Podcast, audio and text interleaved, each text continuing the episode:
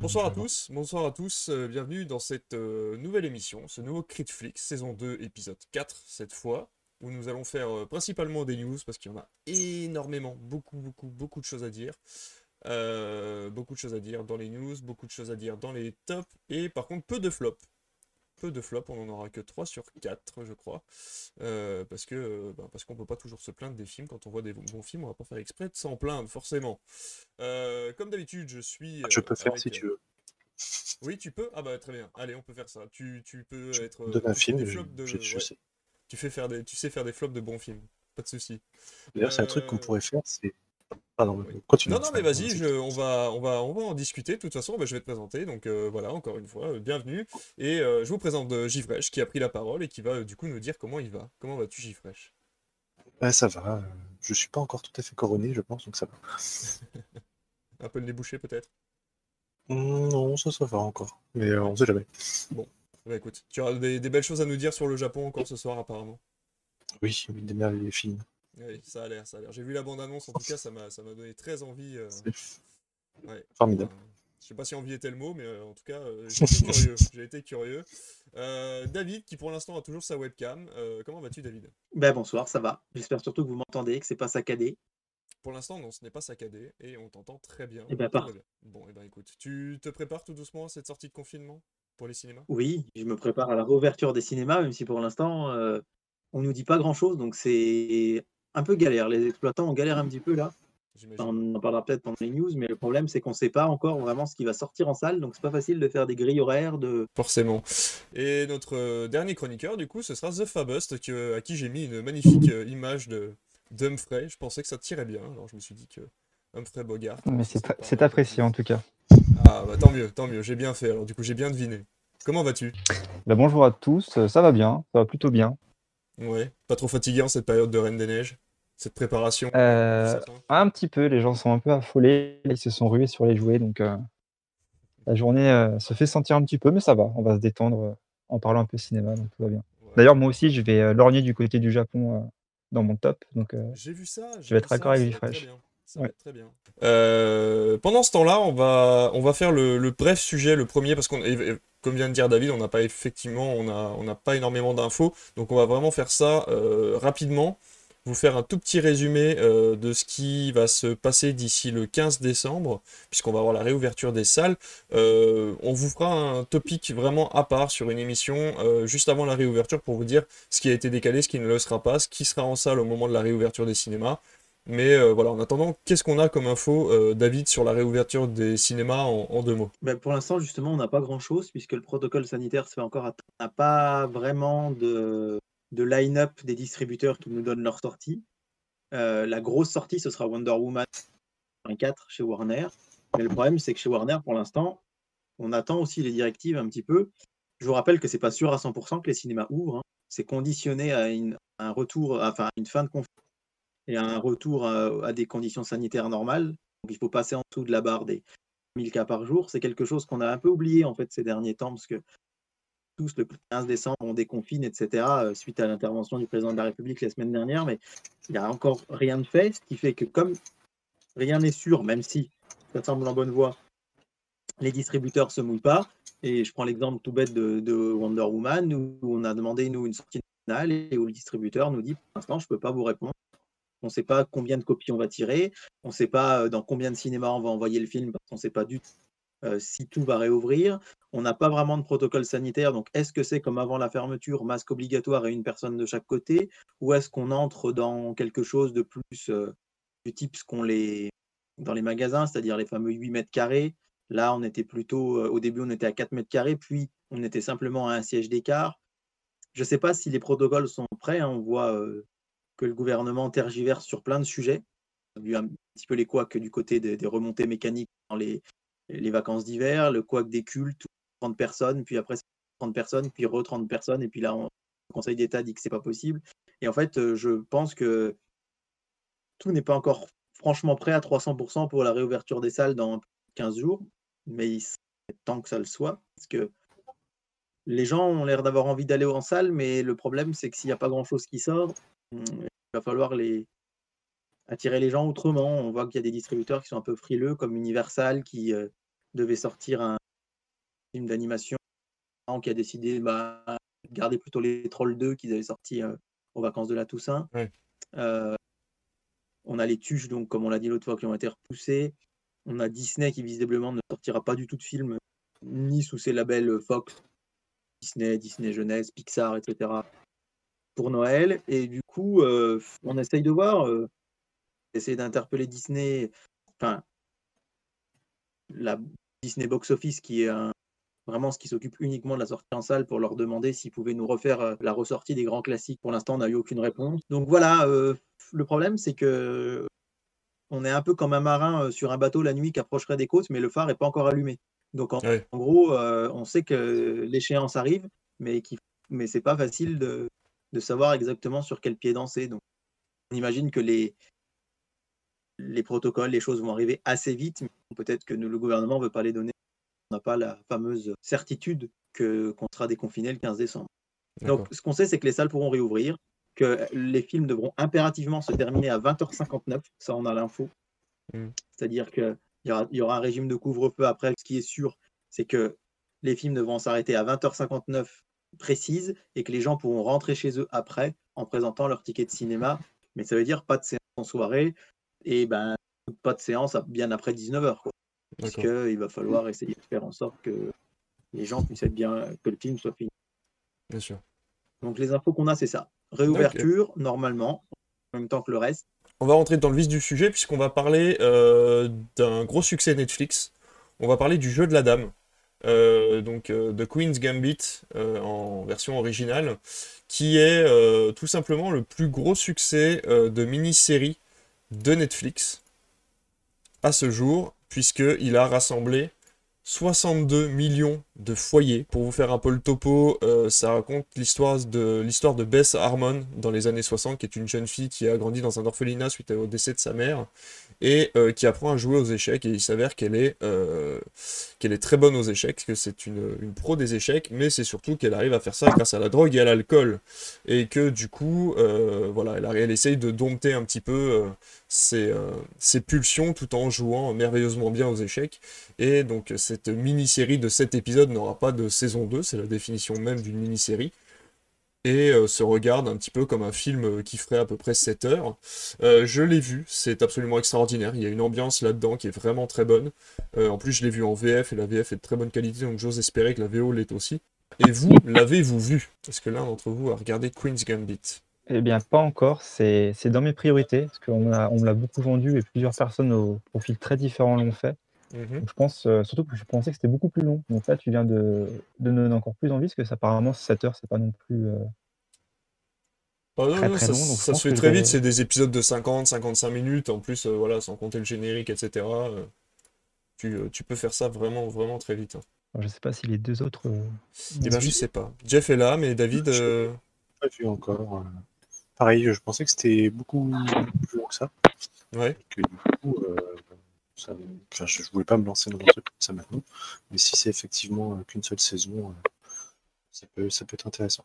Mais le, le sujet me plaisait bien, j'avais vu la bande-annonce et, et ça me tentait plutôt pas mal. Ouais.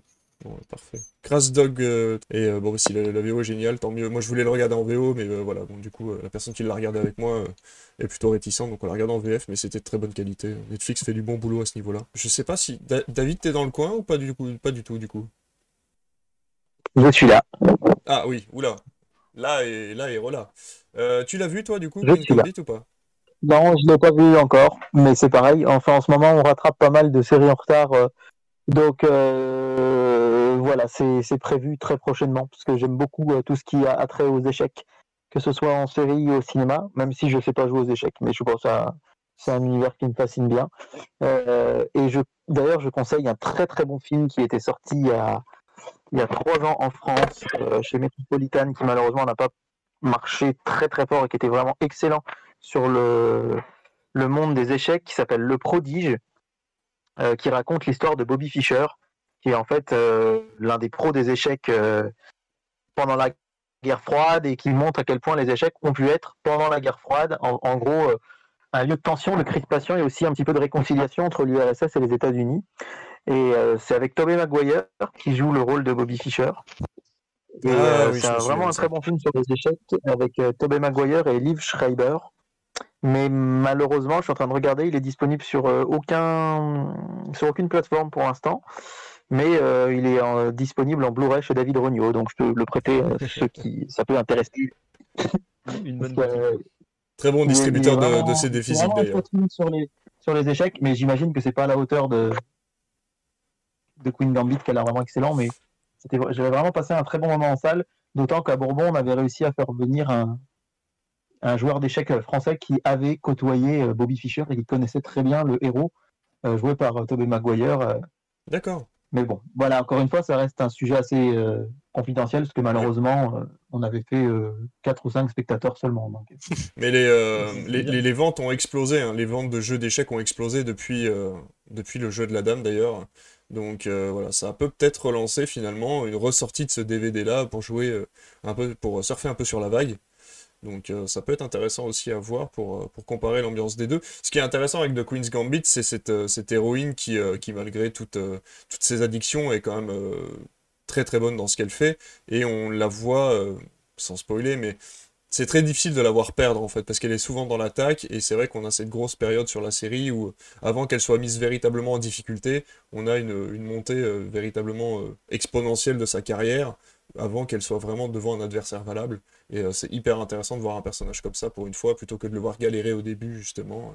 C'est euh, voilà. Donc c'est une très bonne série, et si vous comptez la voir, on en reparlera peut-être euh, quand vous l'aurez vue. Le sujet suivant, c'est Arte. On va parler d'Arte. On parle beaucoup d'Arte en ce moment. Arte a fait son plus gros chiffre de l'année 2020 avec Drive et 1,8 million de spectateurs. Euh, oui, c'est ça, 1 800 000 spectateurs euh, pour Drive, du coup, de Wedding Refn sur, euh, sur Arte. Et je voulais en parler parce que je suis très content pour eux. Et en plus, on en parlait, ben, nous, déjà récemment, on, a, on, a- on avait parlé que la télévision recommençait à diffuser des films et que ben, il fallait que les gens soient devant leur télévision pour que les, les gens, pour que les chaînes continuent à diffuser des films de qualité. Et là, pour le coup, ça a été le cas. Euh, Arte a réussi son pari, donc euh, je suis très content pour eux. Et euh, je sais pas si vous étiez devant Drive, vous, ce jour-là. Quand il Ouais, est passé sur sur Arte. Netflix, je crois, non Ah oui, effectivement, et vous étiez fidèle au poste et je suis très fier de vous pour ça. C'est très bien. C'est la bonne réponse. Euh, donc voilà, c'était euh, c'était pour en parler. Euh, D'ailleurs, euh, j'ai réussi à obtenir les chiffres d'hier et Skyfall était euh, Skyfall est devant Titanic euh, sur les chiffres d'hier soir. Bonsoir Titi Grand, bonsoir. Euh, donc euh, voilà, Titanic, je pensais que Titanic ferait euh, du, du 4-5 millions de téléspectateurs, mais il en a à peine rassemblé 3 millions 900 000, ce qui est déjà pas mal. hein. Mais Skyfall a, dépassé la barre des 4 millions de téléspectateurs hier à la télévision, du coup. Donc, et la firme était dans les 1 million 300 000 à peu près sur Arte. Donc voilà, on a encore un beau record de télévision. Je pense, je sais pas, tu t'y connais un peu mieux que moi, David, sur ces chiffres-là, mais je trouve que c'est quand même pas trop mal un dimanche. Alors, en fait, effectivement, c'est une bonne surprise de voir euh, devant Titanic, puisque Titanic, c'est quand même un film multidiffusé. Et c'est quand même un, c'est un film, effectivement, qu'on a depuis, euh, qu'on a vu euh, et revu et revu, etc. Skyfall, un tout petit peu moins. Mais euh, ça reste quand même un- une, une belle réussite pour TF1, parce qu'en fait, ce qu'on regarde souvent, c'est les parts de marché. Quand vous regardez les audiences, c'est-à-dire que vous avez le chiffre en millions de spectateurs, et à côté de ça, vous avez le pourcentage des 15-34 ans, le pourcentage des euh, 35-40 ans, le pourcentage des hommes, des femmes, etc. Et en fait, euh, ce que cherche beaucoup, euh, souvent TF1 le dimanche soir pour ces films, c'est ce qu'on appelait à l'époque la fameuse euh, ménagère de moins de 50 ans, qu'on appelle maintenant femme responsable des achats, c'est-à-dire la personne qui, euh, dans le couple ou dans la famille, va faire les courses et qui donc est susceptible d'être intéressée par les pubs qui passent à la télé. Et en fait, hier, TF1 a fait 30,8% des femmes de, euh, responsables des achats. Donc c'est ce qui a vraiment sauvé la chaîne. C'est-à-dire que si en termes d'audience, c'est assez bof, pour TF1, c'est une réussite parce que euh, ils visaient spécifiquement ce public, qui n'est pas le même public qu'ils vont viser en passant euh, Deadpool 2 il y a trois semaines, par exemple. Donc là-dessus, c'est un semi-échec pour TF1, euh, là où Skyfall, en fait, euh, réunit euh, que 19% du public féminin contre 30% pour, euh, pour Titanic.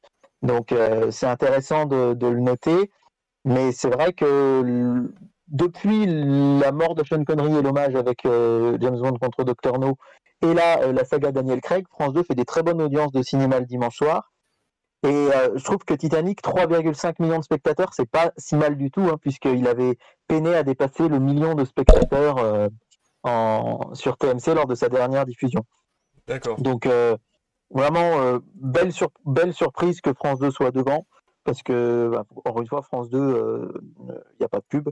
Et, euh, mais voilà, c'est un semi-échec pour TF1 qui euh, bah, continue un petit peu de qui va continuer dans les prochains jours à, à essayer de miser un peu sur le cinéma et notamment euh, via sa filiale TMC, donc sur laquelle ils ont passé tous les Star Wars. D'ailleurs, ce Ouais. soir, je crois que c'est euh, Le 5. euh, l'Empire contre-attaque. Ouais, Et euh, ils vont enchaîner avec les Harry Potter. Donc, grosse machine. Ah oui, Tous les lundis soirs, il y aura Harry Potter après Star Wars. Et là, en fait, j'ai hâte de voir les audiences de dimanche prochain, puisqu'il va y avoir un sacré duel entre Danny Boone et Superchondriac sur TF1 et Spectre, donc le tout dernier James Bond sur France 2. Et là, ça va être hyper intéressant parce que pour le coup, on a vraiment deux choses diamétralement opposées. C'est le gros blockbuster Ouais. comique face, euh, face au, au Blockbuster plus classique. Mm. Et voilà, et pour revenir sur Arte, c'est vraiment une très bonne nouvelle euh, que leur record avec Drive. Et franchement, la firme, euh, ils pensaient pas faire plus d'un million de spectateurs. Donc euh, ça a été aussi une, une très belle réussite hier, hier soir. Et d'ailleurs, le cinéma s'est plutôt bien porté puisque C8 parlait- pariait sur Soleil Rouge, qui est quand même un film qui date un petit peu et qui a fait plus de 600 000 spectateurs. Et c'est pareil, le dimanche soir, ça faisait longtemps qu'ils n'avaient pas dépassé les 600 000 spectateurs. bien sûr. Et puis, euh, on a euh, Equalizer aussi qui est presque à un million sur TFX. Et TFX, c'est une chaîne qui atteint quasiment jamais le million en prime time. Et là, avec Equalizer, ils sont à 992 000 spectateurs. Donc, c'est très fort Ah oui. aussi. Et franchement, euh, le cinéma se porte très bien à la télé euh, en ce moment. Donc, pourvu que ça dure. Et puis. Il Enfin, bref, je, je suis peut-être un peu long, excusez-moi. Mais je Non, non, mais un y a pas de souci.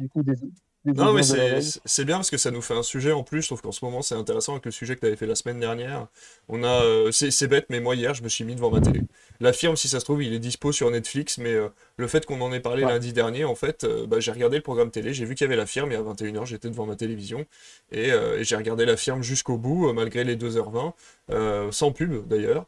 Donc euh, voilà, j'aurais Ouais. été devant Netflix, ça aurait été pareil, et euh, je me suis dit finalement, autant faire partie du, du fameux million de téléspectateurs, et, euh, et de, de rapporter peut-être un peu d'argent, ou en tout cas de donner envie aux chaînes de télévision de rediffuser du cinéma pour ceux qui n'ont pas envie de, de s'abonner au, au système de streaming. Donc euh, Bah, c'est une Voilà, nouvelle. moi je me dis, le, le- le petit geste qu'on peut faire tous en tant que cinéphile, enfin, que moi j'essaye de faire depuis que j'ai compris vraiment les mécanismes de diffusion du cinéma à la télé et comment ça, tout l'impact positif que ça a sur les salles, c'est simplement avant de lancer euh, Netflix ou Prime ou euh, ce qu'on veut le soir, et ben regarder le programme télé, voir s'il n'y a pas un film qui nous plaît, et puis bah, s'il n'y a rien, on, balance, euh, on part sur la plateforme, et puis sinon, bah, essayer, moi j'essaye de, de regarder un, deux ou trois dans la semaine, et pour peut-être clore un peu la parenthèse là-dessus, il y a quand même quelque chose d'assez original, c'est que la chaîne L'équipe, qui est une- chaîne de sport, se lance dans le cinéma et passe des films, et c'est assez rigolo parce qu'avant, ils passaient des films au moment, au moment de Noël, au moment des fêtes, parce qu'il y avait forcément moins de sport en direct.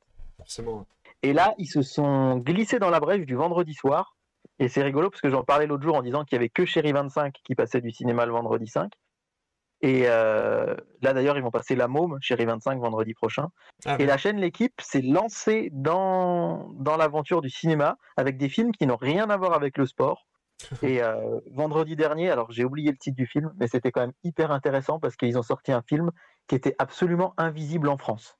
C'est-à-dire que c'était un blockbuster euh, qui a été cofinancé par Singapour, je crois, et les États-Unis. Donc il n'est pas sorti en France chez nous en salle, mais il est sorti en salle dans enfin, il est sorti en salle dans toute l'Asie du Sud-Est et aux États-Unis. Et il avait très bien marché en Asie parce que forcément, euh, on va dire que c'est un public qui n'a pas beaucoup de, films de gros blockbusters tournés chez eux et c'était une sorte de film de zombies. Et euh, l'équipe le proposait pour la première fois en diffusion à la télé, comme ça, en prime time. Et euh, visiblement, ça n'a pas marché si mal que ça. Donc c'était assez audacieux, mais euh, enfin, bref, j'ai trouvé l'anecdote très drôle, quoi, de se dire qu'ils se lancent dans des qui se lance dans du cinéma alors que c'est une chaîne qui passe normalement que du sport et dans du cinéma qui a rien à voir avec le sport et qui en plus ils tentent de passer des films euh, qu'on a qu'on n'a pas euh, qu'on n'a jamais vu quoi. Ah ouais, non, mais carrément. Et là, le week-end prochain, ça va être euh, Track en haute montagne. Et c'est pareil. Chez nous, c'est un film, euh, c'est un téléfilm. Il n'est jamais sorti en salle en France. Mais c'était bien un film aux États-Unis et au Canada. Et donc, euh, bah, pour le coup, il y a l'occasion de voir de complètement inédit. Et comme quoi, le cinéma, la télé, en ce moment, ça bouillonne de tous les côtés. Ah, c'est fou ça. Et ben oui, mais j'ai vu, ils ont passé euh, kickboxing, euh, je crois que c'était le 4 ou le 5. euh, c'est justement c'est kickboxing un peu en trop avec Dave Bautista et, euh, et je sais plus quel acteur. Et, on était très étonnés de voir du cinéma sur l'équipe 21. Et en plus, du coup, là pour le coup, c'était un film en rapport avec le sport. Mais non, c'est une bonne chose. C'est une bonne chose que toutes les chaînes de télé s'y mettent et se rendent compte qu'ils font des chiffres pas si dégueux que ça. Avec, avec des films, quel que soit le, le- le genre. Euh, on va tout de suite passer à la suite. Euh, on va parler du gros, gros, gros catalogue que nous propose euh, Amazon euh, au mois de décembre. Euh, ils sont vraiment en train de mettre les bouchées doubles en ce moment chez Amazon. Et euh, ils nous proposent pour le mois de décembre, grosse surprise, une partie du catalogue de chez Fox. Euh, c'est forcément une partie du catalogue dont n'a pas voulu Disney euh, Plus, puisque ça va être les films un petit peu plus adultes que ce que peut proposer la plateforme. On a par exemple Logan, euh, qui va apparaître le 2 décembre, donc c'est la version euh, Wolverine un petit peu sur le retour, euh, en un petit peu beaucoup plus violent. On va avoir également euh, La planète des singes et la trilogie des origines, donc euh, les, derniers euh, Planètes des singes qui sont sortis au cinéma. J'ai vu qu'on allait également avoir le film Baywatch, mais celui-là c'est un film Paramount par contre. Et, voilà, on va avoir la Boom 1 et 2, les Soudoués, donc on aura vraiment de tout.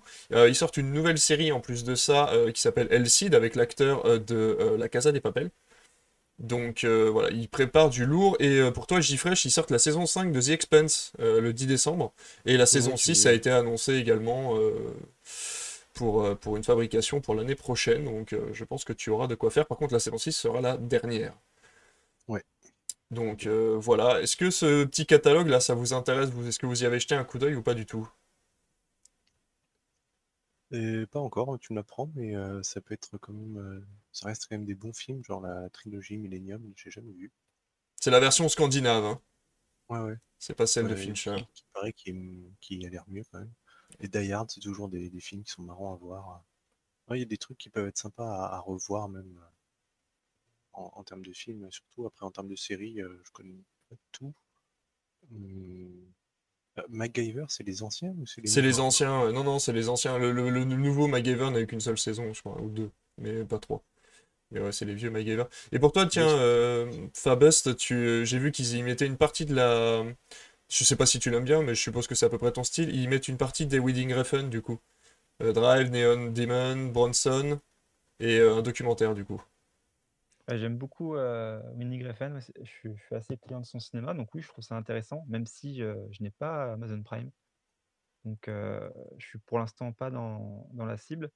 Par Mhm. contre, je, peux, je me permets euh, une petite question. Vous avez déjà parlé sur, euh, sur la chaîne de, du service qu'a proposé euh, Twitch qui s'appelle Watch Parties?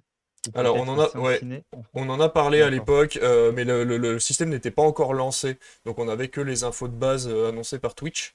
Mais euh, oui, oui, on en avait parlé. D'ailleurs, Link et Terracid qu'on en fait une là, il y a pas longtemps sur, euh, Oui, sur j'ai vu Alien. ça, ouais. Et euh, du coup, euh, j'espère que ça va prendre parce que ça permettrait de créer encore une fois un nouveau cinéma. On en avait Bah, parlé je avec. trouve que euh, la liste en question s'y prête vraiment, parce qu'il y a beaucoup Oui. de films qui sont des références de la, ce que j'appelle la pop culture, des gros, des gros films à gros moyens qui passent vraiment bien, que tout le monde connaît. J'ai l'impression vraiment, quand je vois la liste, de, de voir plein de séances potentielles pour, pour le service, en fait. Donc, euh, Ouais, complètement. intéressant. Ouais, ouais, non mais c'est clair, c'est clair, il y a, il y a une bonne liste. Et puis euh, encore une fois c'est pas forcément des films inédits. Donc euh, il y a moins ce côté découverte en fait quand vous allez voir une watch party.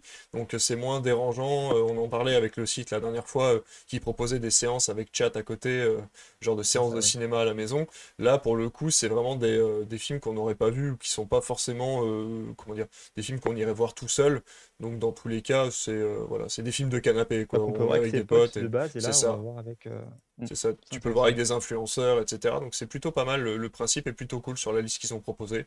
Donc euh, ouais, ouais, effectivement, on avait, euh, on en avait parlé il y a quelques semaines.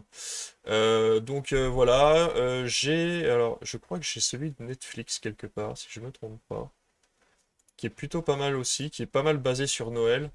Euh, ils ont préparé, ils ont quoi? Ils ont du Fairy Tail, ils ont du Boruto, Lolita malgré moi, qui est un, un grand classique américain quand même, Euh, enfin la génération 2000. Euh, je crois qu'ils ont préparé pas mal de films de Noël. Ils ont, ah oui, ils ont Ghost Story aussi, il y a Ghost Story qui va sortir, j'avais vu. Ils ont Under the Skin aussi. Ouais, Under the Skin aussi, qui est un film plutôt original. Très, très bon.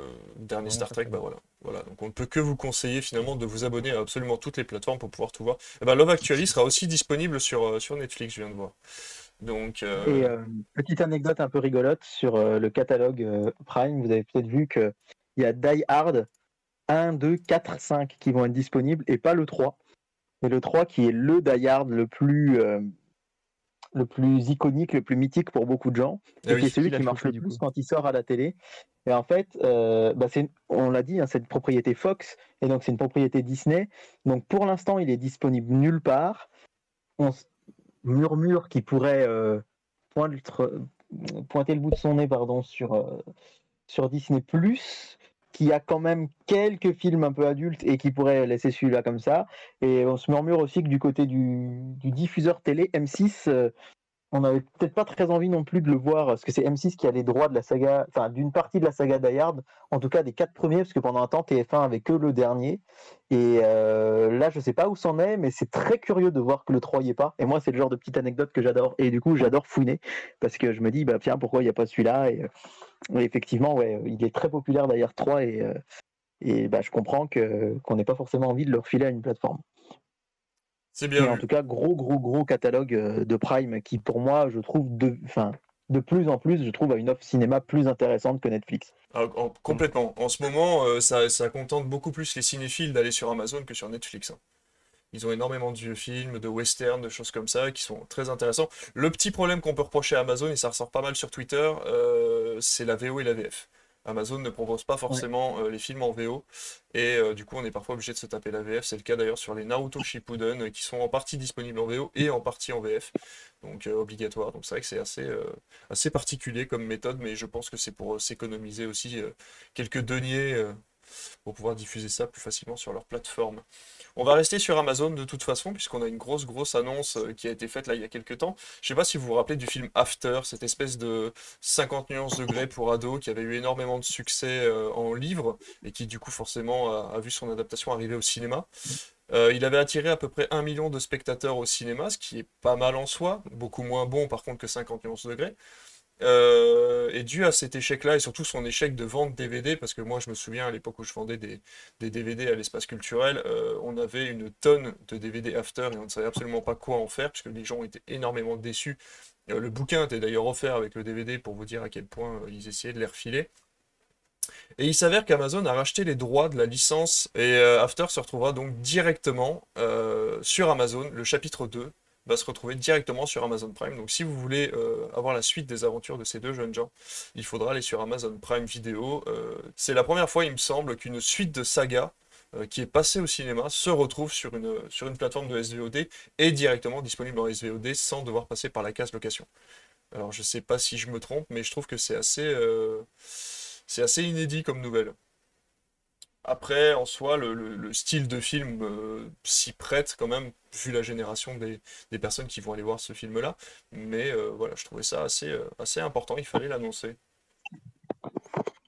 Ouais, nous, en, salle, en tout cas, on a vu un vrai différentiel entre le public de 50 nuances degrés et le public euh, pour 50 nuances degrés, on avait un public, tu t'en rappelles, euh, David, euh, Oh pour avoir oui. organisé une soirée, C'était la, la, la, la femme euh, pour le... responsable des achats qui venait. Bah, C'est-à-dire que c'était beaucoup, beaucoup de, de- de jeunes femmes entre copines, on va ça. dire entre 25 et 45, 50 ans, qui euh, laissaient leurs copains, leurs maris à la maison avec les enfants et qui se faisaient une soirée, euh, une soirée 50 nuances. Et euh, c'était ça, ou alors des, des couples, mais des couples, on va dire, de moins de 50 ans, quoi, qui venaient voir ça. Et pour le coup, effectivement, pour nous, les salles de cinéma, euh, euh, 50 nuances degrés, ça a été euh, Ah bah ça a été génial. bénédiction, le mot est Ah oui, un peu trop euh, est peut-être un peu trop religieux, mais en tout cas, euh, 50 nuances degrés, ça avait vraiment bien marché. After, là pour le coup, euh, c'était un public d'adolescentes à partir de, de 14-15 ans et jusqu'à des jeunes femmes de 23-24 ans, mais on voyait beaucoup moins de trentenaires ou de quadragénaires face à ce, type de film. Et euh, d'ailleurs, sur les réseaux sociaux, c'est beaucoup, euh, beaucoup d'étudiants qui ont râlé sur le fait que le film ne sortait pas en salle. Mais effectivement, euh, j'imagine, je comprends que les DVD ne se soient pas vendus parce que, bah, voilà, en termes d'entrée, ça fait partie de ces films qu'on peut appeler les, les films dont la courbe étant un peu en toboggan. C'est-à-dire que si vous regardez le chiffre des entrées, c'est très fort au début. Parce que les gens l'attendent, parce qu'il y a un gros effort marketing autour de ce genre de film, parce qu'on a vraiment envie, on donne envie aux gens d'y aller, et ensuite ça s'effondre complètement parce que le bouche à oreille est très mauvais. Et ça, c'est absolument primordial en cinéma, c'est que quand on fait un mauvais, un mauvais film, ne se maintient jamais sur la durée. Enfin, après, évidemment, on a tous notre, notre, comment dire, notre baromètre des mauvais films. Euh, pour moi, je ne peux pas dire que Fast and Furious, par exemple, ce soit des bons films, et pourtant ça fonctionne. Mais ce que je veux dire, c'est que quand, un film vraiment fait euh, presque l'unanimité euh, des gens qui en sortent déçus, forcément la courbe se casse la figure, et ça a été le cas d'After. Et en fait, autant les gens sont allés le voir en salle, ont été déçus, et du coup n'ont pas acheté le DVD après. Et c'est pas enfin j'ai plus envie d'hurler quand on nous passe pas Soul, quand on nous passe pas Mulan ou qu'on nous repousse les tuches Là, je pense que les salles de cinéma se remettront du fait que After 2 ne sorte pas. C'est d'ailleurs presque curieux qu'il y ait eu un 2, hein, c'était pas forcément gagné. Je sais pas. Euh, bah après, je pense que si il, suffit juste qu'ils aient réduit un peu les budgets et qu'ils aient pas besoin de payer la communication pour une sortie en salle. Et je pense qu'ils ont dû, euh, ils ont dû mettre assez de sous de côté pour pouvoir peut-être sortir un tome 2 et voir ce que ça donne en le sortant directement sur une, sur une plateforme de SVOD sans passer par la case ciné, quoi. C'est ça. Alors déjà, c'était euh, SND qui distribuait en France. Donc euh, SND, c'était aussi Twilight, bah, Twilight hein, chez nous, euh, etc. Donc ce genre de film, un peu de romance, un peu pour des grands adolescents, on va dire. Et aux États-Unis, c'est un, petit distributeur un peu aidé par Paramount. Enfin, on était loin. Lionsgate, non? C'était pas, c'est pas Lionsgate qui avait sorti Twilight? Euh, bah, Lionsgate, c'est pas un distributeur chez nous. Ah oui, c'est un producteur. C'est un producteur aux États-Unis, peut-être qu'il distribue un peu aux US, mais chez nous, Lionsgate, non. Euh, Lionsgate, c'est un producteur, mais c'est pas un distributeur. C'était SND qui sortait chez nous. C'était M6. Mais euh, ouais, là où 50 nuances, bah, moi j'avais vu que le premier, j'avais trouvé ça vraiment très mauvais, donc j'ai pas été voir les suites. Mais 50 nuances, il y avait quand même le budget Universal et Universal qui était derrière, qui soutenait le truc. Là déjà, ça partait un peu J'aime beaucoup SND en plus, ils sont sympas, c'est M6. Donc je veux pas les critiquer, mais c'est vrai que c'est pas tout à fait le même type de, de grosse production, on va dire, à très très gros moyens euh, pour la, stratégie mondiale. Et bon, au final, c'est bien que le film existe pour les fans et ils pourront voir la suite. Et voilà. Oui, voilà, complètement, complètement. Mais bon, voilà, c'était, un petit peu pour l'annonce, euh, l'annonce un petit peu originale du coup, euh, qu'il fallait en parler, mais je me doute que c'est pas notre type de film. Euh, Disney a créé le mystère la semaine dernière en créant un compte Instagram qui s'appelait Disney Plus Star, et ça a un peu affolé la toile parce que ils ont commencé à on dire, à créer des, spéculations autour du fait que Disney créerait peut-être une section Disney Plus pour adultes, qui serait cette fameuse, euh, enfin pour adultes. On se comprend, hein, il n'y aura pas de, il y aura pas blanche face et les sept mains, mais pour il y aura euh, voilà pour expliquer que justement tous ces films de la Fox qui n'ont pas pu se retrouver sur Disney Plus auraient pu avoir leur propre section sur Disney avec ce fameux compte Disney Plus Star qui depuis euh, il m'a été impossible de le retrouver. Je m'y étais abonné et puis là j'ai pas réussi à le retrouver. Alors est-ce qu'il a été supprimé? Ce qui est très drôle c'est que euh, a été annoncé aujourd'hui la restructuration de la Fox en une société qui s'appelle Star euh, qui est déjà euh, dans une partie, euh, d'ailleurs en France, une partie de la Fox France s'appelle déjà Star, Star France, ou Star Fox justement.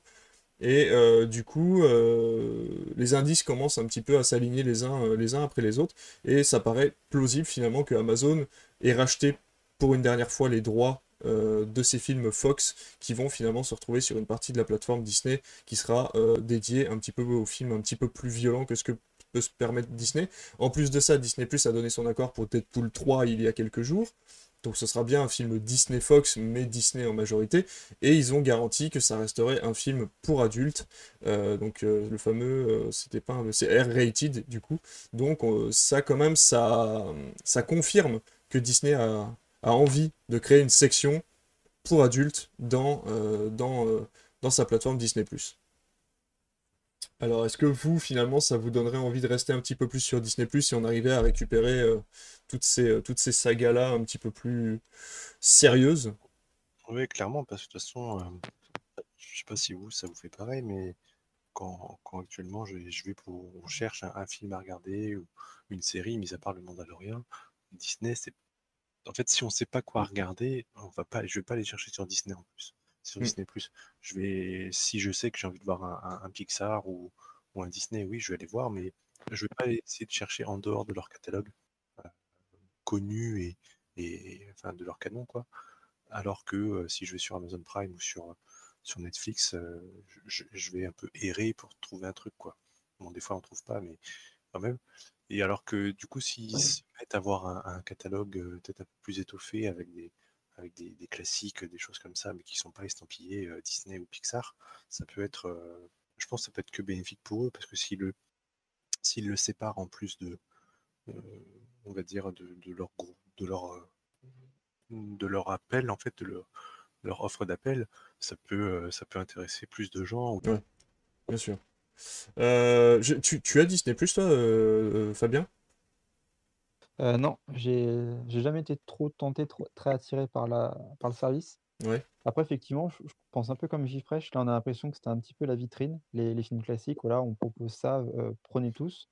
Les enfants en ont profité euh, plutôt pas mal. Et là, peut-être qu'ils veulent viser un peu plus les parents pour les fidéliser aussi. Donc, euh, Mm, mm. Est-ce que les pas gens aussi ont... ne restent peut-être pas non plus en voyant que il n'y a pas. Enfin, il y avait il a un public pour la Fox, je pense, un public qui s'inscrirait à Disney Plus exclusivement pour, euh, tous ces films comme Deadpool. C'est énormément de films qu'ils ont en catalogue et qu'ils ne peuvent pas utiliser. Deadpool 1 est sur Amazon Prime. euh, Deadpool 2 euh, va, à mon avis, bientôt faire son arrivée aussi si Disney ne, décide pas de le mettre sur une plateforme. Et en attendant, tous ces films-là, il faut qu'ils fassent gagner de l'argent. Donc la bonne solution, c'est de les vendre à Amazon ou à Netflix en attendant de pouvoir les, les caler sur Disney+. Donc euh, de toute façon, c'est sur, un futur moyen ou long terme, il faudra que Disney crée cette fameuse section euh, pour grands euh, si, s'ils veulent réussir à gagner de l'argent et qu'ils ont racheté à la Fox. Donc c'était tout ce que j'avais à dire à propos de ça. Euh, MK2, ça, ça va intéresser Fabien, je pense. MK2 propose 5 programmes par semaine gratuitement sur son site MK2 Curiosity. Donc on a accès à des films, des documentaires ou des reportages gratuitement, sans inscription. Euh, tous les mercredis, ça change et vous avez droit à 5 programmes ou 5 films directement euh, sur, euh, sur le site internet. Alors par contre, il n'y a pas de plateforme ou quoi que ce soit, hein, mais voilà, sur le site, vous allez sur le fameux 7 semaines et là, on a une introduction du coup au programme proposé. On a un documentaire sur les Kennedy, on a Plaisir d'amour de Nelly Kaplan, on a un voyage autour de la Terre de Jean-Pierre Larcher qui est un documentaire, on a Claude Chabrol raconté par Caroline Eliachef, et ensuite on a les Looney Tunes qui est un dessin animé de 4 fois 7 minutes. Je trouvais que le programme était assez varié et euh, c'est hyper intéressant de voir que MK2 se met aussi à, diffuser les programmes de son côté euh, entièrement gratuitement. Euh, voilà, donc c'est plutôt intéressant. Je sais pas ce que vous en pensez. Ouais, je trouve ça cool de mon côté. Ça un peu fait, ça me rappelle un peu la démarche de, encore une fois, Nicolas Winding qui avait fait un site où il proposait des sites qu'il avait, des films pardon, qu'il avait aidé à restaurer, des films que personne ne connaissait, pour les proposer au grand public. Et Mhm. quand je, suis allé voir du coup quand tu l'avais mis dans le, dans le programme, et les, je connais rien, je, je connais pas le film, je connais même pas la réalisatrice, donc euh, je me dis que c'est cool euh, pouvoir découvrir des choses que je n'aurais sans doute pas pu aborder de moi-même de base, donc euh, ça me confronte à des offres que je connais pas. Donc ouais, ça me plaît. Surtout que MK2, on sait qu'ils ont un catalogue très fourni, donc superbe. Bon, bah tant mieux. Tant mieux, tant mieux. Ouais, bah là j'ai hâte de voir mercredi prochain parce que là c'est vrai que bon, il y a un film, après le reste c'est des documentaires ou des reportages. Ça peut être intéressant, mais c'est du court métrage, enfin c'est du court ou du moyen, c'est du 50 minutes euh, ou voilà, ou les 4 fois 7 minutes. Donc euh, j'ai hâte de voir ce qu'ils proposent à partir de mercredi prochain. Et je trouvais ça sympa parce que en fait leur ligne d'approche, c'est vraiment euh, quand vous recevez le petit mail, quand vous inscrivez à la newsletter, il vous, dit, il vous explique que voilà, ça fait des années que les algorithmes essayent de trouver des choses qui vous correspondent. Et eux, leur politique, c'est justement de vous proposer des choses que vous ne connaissez pas. Et euh, je trouvais la démarche très bonne. Et euh, voilà, MK2, pour le coup, euh, bravo, parce que c'est une très belle démarche, en plus de proposer ça gratuitement, ce qui peut finalement relancer un peu la machine et donner envie tout simplement d'aller voir ce que propose MK2 à côté dans ses catalogues. quoi. Et dans ses cinémas, je pense que c'est aussi de la pub pour les cinémas MK2 euh, qui sont sur Paris. Ah bah oui, c'est chouette de voir des documentaires. D'ailleurs, on en avait parlé, euh, je ne me rappelle plus du nom du site, bien sûr. Euh, Il y avait un site qui proposait des, euh, documentaires pour un abonnement pas très cher, à 6 euros par mois, je crois. C'était Tank. Je crois que ça s'appelait Tank, tank.com. Voilà, qui proposait plein de docus. Donc si ça vous, si ça vous fait kiffer, ben, allez y jeter un coup d'œil. C'est voilà, c'est un genre de Netflix du documentaire. Il y a plein, plein, plein de docus dessus, donc ça peut être intéressant. La news d'après, c'est Netflix qui va enfin créer des bureaux euh, en France. J'avais adoré le petit Étienne et la biche il y a quelques années, c'était très sympa sur MK2. Ah bah voilà, mais je ne connais pas du tout, je ne sais pas ce que c'est. Euh, je ne sais pas si c'est un documentaire ou. euh, Si, c'est assez touchant. Ouais, Personnellement, je l'avais je l'avais vu il y a très longtemps, je me rappelle pas de tout, mais je me rappelle, ça m'a ça m'a bien marqué quand même. D'accord, ok, ok. Bah voilà, bon bah parfait. Merci pour l'info, euh, Titi Grand. Euh, Qu'est-ce que je disais? Oui, donc Netflix, euh, du coup, va enfin créer des, euh, des bureaux en France. Ils vont enfin payer leurs infos, leurs infos, leurs impôts. Ils vont enfin payer leurs impôts en France. Et euh, on en parlait il y a quelques semaines. Euh, je pense que ça vient en lien avec la fameuse chronologie des médias qui va être revue à la baisse si euh, les plateformes de streaming se mettent à investir entre 20 et 25% de leur chiffre d'affaires en France dans des productions françaises ou européennes. Donc, je sais pas si c'est moi qui me crée un cheminement dans ma tête, mais je pense que ça doit quand même être en lien. Bah, il y a de ça, et puis il me semble qu'il y a eu aussi pas mal de, ont pas mal de remue-ménage au niveau de l'Union européenne sur, sur tout ce qui était GAFA. Je pense que si les GAFA s'en prennent un petit peu, Netflix va être obligé de suivre aussi et ne va pas échapper aux, aux impôts. Et quelque part, c'est de bonne guerre aussi. parce que Quand tu en France, le nombre de bénéfices qu'ils font, je pense que c'est tout à fait normal qu'ils finissent par payer quelque chose. Est-ce que, Oui. est-ce que ça va les rendre frileux à faire plus de choses Je sais pas. Je pense que c'est quand même un marché qui est important pour eux. Donc, oui, complètement. Complètement. Oui, mais dans tous les cas, euh, ça allait arriver à un moment ou à un autre, mais euh, voilà, ça a été annoncé et je pense que c'est euh, quand même pas anodin que, que les lois sur, sur la chronologie des médias soient arrivées il y a quelques semaines et qu'on apprend ça juste après, quoi. Mm. Euh, en parlant petits sous, la Warner a refusé une offre à 200 millions de dollars du rachat euh, du film euh, Godzilla vs Kong qui était prévu en salle pour 2021 et il me semble d'ailleurs que c'était Netflix qui avait proposé cette somme pour avoir le film qui n'est toujours pas euh, fini d'ailleurs, hein, qui n'est pas, qui n'est pas encore prêt pour partir en salle. Euh, mais voilà, Netflix avait proposé cette somme-là. Oui, oui, c'est Netflix qui a proposé cette somme-là pour, euh, voilà, pour pouvoir avoir directement sur la plateforme plutôt qu'en salle. Et Warner, pour l'instant, a refusé. Donc, je sais pas, est-ce que David, t'étais au courant de ça? Est-ce que je me trompe ou est-ce que l'info est juste? Ouais, ouais, c'est bien ça. C'est bien ça. Et en fait, ils ont, refusé à juste titre. Alors évidemment, on n'a aucune idée de ce que va, donner le box-office dans les prochains mois. On n'a aucune idée de l'orientation que le cinéma va prendre. Mais euh, c'est vraiment l'aboutissement de, ce- que veut faire Warner dans son Monsterverse. En fait, vraiment, on, lorgne chez les autres distributeurs concurrents à Disney on a envie de créer des univers comme Disney l'a fait avec les Avengers, avec Star Wars. Disney l'a pas créé. euh, Enfin, mais je veux dire, voilà. Là, On a le fameux euh, Marvel, Marvelverse qui, cartonne, euh, qui fait des chiffres de, box-office astronomiques. Et donc chez Warner, on a le, DC Universe, on a euh, l'Harry Potter, l'univers Harry Potter, et on a voulu faire ce, ce- cet univers monstre. Et Universal, eux, ils ont créé le Darkverse hein, avec La Momie et avec euh, Invisible Man qui est sorti là euh, juste avant le premier confinement. Et je crois qu'il y avait Qui- euh, le, qui- le Dracula avec. Comment ça s'appelle? Ouais, il y avait Dracula Untold, mais finalement, Universal a dit qu'il n'était pas canon avec leur univers. Ah oui, d'accord. Euh, il devait être le numéro un et en fait, ils ont rebooté avec la, la momie qui n'a pas été un grand succès. Et donc, enfin bref. Mais ça, voilà, ils, ils sont tous sur cette démarche, sur cette sorte d'envie de créer des univers. Et euh, l'aboutissement de ce Monsterverse de Warner, c'est Kong versus Godzilla, c'est le quatrième film, hein, puisqu'il y a eu Godzilla en 2014, Kong Skull Island en 2017, on a eu Godzilla 2 euh, l'été dernier, enfin en mai 2019, et euh, on a eu euh, et donc on doit avoir Kong versus Godzilla. Et en fait, Netflix demande 200 mi- enfin proposer 200 millions de dollars à Warner. À titre d'exemple, Godzilla 2 euh, en mai 2019, ça avait, ça avait été 388 millions de dollars au box-office.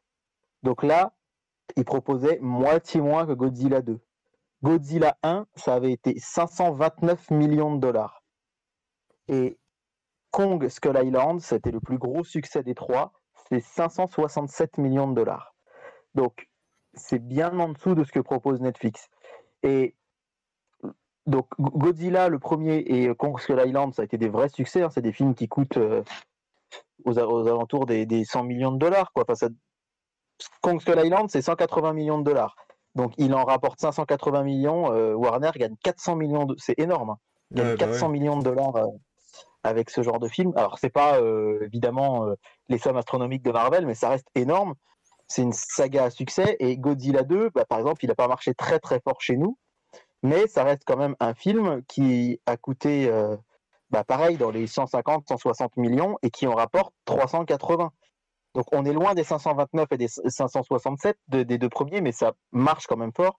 Et surtout, euh, ce sont des kaiju, donc ce sont des, personnages japonais euh, à l'origine, mais en, en fait, enfin, Godzilla est un kaiju, pas King Kong, mais euh, en fait, c'est sur le marché chinois. Godzilla 2 a explosé le box-office en Chine. Il a été moyennement reçu aux États-Unis. Ça a été pas un flop. C'est le genre de film, vous savez, c'est pas un bid, mais c'est pas un succès, quoi. Ça a marché. Et en France, ça a été assez décevant. Mais en Chine, ça a cartonné. Et en Chine, on sait que Netflix est très peu implanté pour l'instant.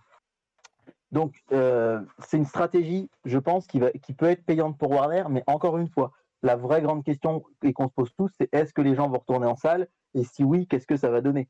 Mais en tout cas, 200 millions de dollars, c'était quand même beaucoup moins que ce qu'ont rapporté euh, les trois films précédents de la saga. Et puis, franchement, enfin, après, moi, c'est mon, je suis très, très fan, euh, Fabien le sait, je suis très, très fan de Godzilla. C'est un personnage que j'adore. Euh, j'ai adoré Kong Skull Island, que j'ai trouvé formidable. J'ai bien aimé le premier. Godzilla, j'ai un peu moins aimé le 2. Et franchement, c'est typiquement, moi, c'est typiquement le genre de film à voir sur grand écran. Je veux dire, Moi, je pense que là, il y a une, Ah oui, vraie déperdition. Si tu si tu vois pas euh, Godzilla versus Kong sur euh, si tu vois sur ta télé, ça n'a rien à voir avec le voir sur grand écran. On peut lui faire des reproches, mais euh, sur grand écran, il était hyper impressionnant. Oui, non mais voilà, c'est comme quand on va voir Pacific Rim, on a vu Pacific Rim au cinéma, Bah, quand on regarde sur sa télé, ça n'a rien Pacific Rim, c'est pareil. Ouais, complètement. Ouais, donc non, non, il y a, il y a de fortes... enfin, voilà, ça n'a... Là, finalement, c'était presque de la moquerie. Enfin, c'est là, cette proposition-là euh, n'en valait pas la peine et ils le savaient très bien. Donc, euh, mais c'est intéressant de voir que les plateformes se rapprochent de plus en plus souvent euh, pour des grosses licences. On avait eu Apple Plus pour, euh, pour les fameux 600 millions de dollars de James Bond euh, il y a une semaine ou deux. Et voilà, et donc là, on a eu la Warner qui refuse. C'est la Warner qui tient bon hein, entre les sorties qu'ils ont gardées dans le calendrier en 2020 et en 2021, ainsi que, ainsi que cette proposition qui a été refusée. on a vraiment. Warner fait de la bonne publicité pour le cinéma en ce moment, je trouve. Merci à eux, c'est sûr. Mm, mm, complètement. Pour les gros blockbusters, en tout cas, je dis pas pour les petites sorties françaises qu'il faudra aller voir aussi. hein, N'allez pas voir que des blockbusters à la, réouverture des cinémas, mais en tout cas, euh, voilà, c'est important de, de le signaler. Et d'ailleurs, en parlant de décalage, c'est Gaumont, euh, distributeur et producteur français, qui décale six films en 2021 qui devaient sortir en 2020. Euh, c'est tout excusable quand même parce que ça va être le gros bouchon sur la fin d'année là entre les films qui n'ont pas eu le temps d'être en salle, les films qui vont sortir euh, et euh, les à peine 15 jours qui restera avant la fin d'année. Ça paraissait logique que beaucoup de distributeurs la jouent frileuse et, reculent à janvier ou février 2021. Ce qui est assez paradoxal, c'est que finalement, c'est pas autant, bouché que ça quand on regarde bien les sorties de films. Si tu regardes vraiment ce qui va sortir, il n'y a plus grand chose qui va sortir à Noël. Ou alors, c'est des films secondaires. Je pense à Universal qui va sortir le, le dernier Zemeckis, là. Euh, en- là, on est dans une situation un peu bizarre où les gros distributeurs repoussent leurs grosses licences et avancent leurs petites et où les petits distributeurs sortent leurs films. Parce que le Sacré Sorcière de Zemeckis, par exemple, euh, il était placé sur le calendrier. euh, Enfin voilà, on sent que Zemeckis, c'est un, un nom qui, qui claque à l'oreille. Et c'est, un- je rappelle, un réalisateur de Retour vers le futur, Forrest Gump. Enfin voilà, euh, un grand, grand nom du cinéma. Mais c'est vrai que ces dernières productions, je pense à The Walk, que j'ai adoré. Je pense aussi à. bah, je crois que tu étais venu le voir à Bourbon, David. Ouais, euh, il était pas venu, il était pas passé à Marouane Ouais, que j'avais bien trouvé très très chouette. Ouais. Et malheureusement, mais c'est des films qui n'ont pas marché. Et je pense que là, euh, on, va tent- on, va, on va tenter une, une Greenland, le très bon coup qu'a fait Greenland pendant cet été, c'est-à-dire euh, Metropolitan a sorti son blockbuster à, l'heure où tout le monde avait déserté et ça a été un carton en salle. Et là, on tente le coup, c'est-à-dire qu'un film pour lequel on y croit moyen, on le sort quand même à Noël. Et peut-être que, comme, ce sera un peu déserté à part Wonder Woman à côté, peut-être que le Sacré Sorcière de Zemeckis va marcher. Et c'est un peu dommage parce que voilà, Gaumont repousse en 2021, mais finalement, je suis pas sûr que les spectateurs euh, habituels, ils vont voir des films à Noël, donc ils vont voir des blockbusters ou qui vont voir des comédies romantiques ou qui vont voir euh, des films très familiaux. Je suis pas sûr que ils vont vraiment se retrouver dans la programmation et que ça va autant bouchonner que ça. Comme je le disais la semaine dernière, on risque de se retrouver avec euh, des gens bah voilà, comme Fabien. Je pense que tu retrouveras plus ton, compte en salle à Noël que peut-être les autres années. C'était une période où tu allais peut-être moins souvent au cinéma parce qu'il n'y avait pas beaucoup essais à l'affiche. Et ça va être un, point de vue chiffre, ça va être très très intéressant à scruter là pour le coup. finalement, cette année sera, sans parler chiffres, euh, pas proprement parler euh, pour le cinéma, parce qu'on sait que les chiffres de toute façon sont, sont ridicules sur l'année, ça peut, euh, ça peut bouleverser les tendances finalement d'aller au cinéma cette année, puisque les films sont complètement différents des années précédentes. Exactement. Et eh ben, ça va être très intéressant à analyser. Ça. Eh ben, c'est nickel pour nous ça. Euh, les news en bref, on va passer aux news en bref parce qu'on a presque fini les news. On n'aura pas de gros sujets cette semaine déjà de 1 parce que j'ai pas eu le temps de le préparer.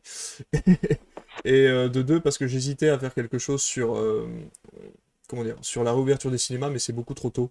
Euh, on n'a pas encore assez d'infos, et puis de toute façon, ça sera trop, euh, ça sera trop loin dans la tête des gens de se, se baser dans 15 jours. Enfin, on, est beaucoup trop loin, et on n'est même pas sûr que les cinémas rouvrent complètement. Donc, je préfère garder ce sujet-là pour un peu plus tard, quand on sera sûr que les cinémas rouvriront. Euh, et on essaiera de vous faire un quiz pour la semaine prochaine, si tout va bien. Et voilà, donc les news en bref, on a appris que Marina Foyce allait présenter les Césars 2021. Euh, je trouve que c'est un bon choix. Euh, je crois que c'était euh, Florence Foresti l'année dernière, si je me trompe pas. C'est ça.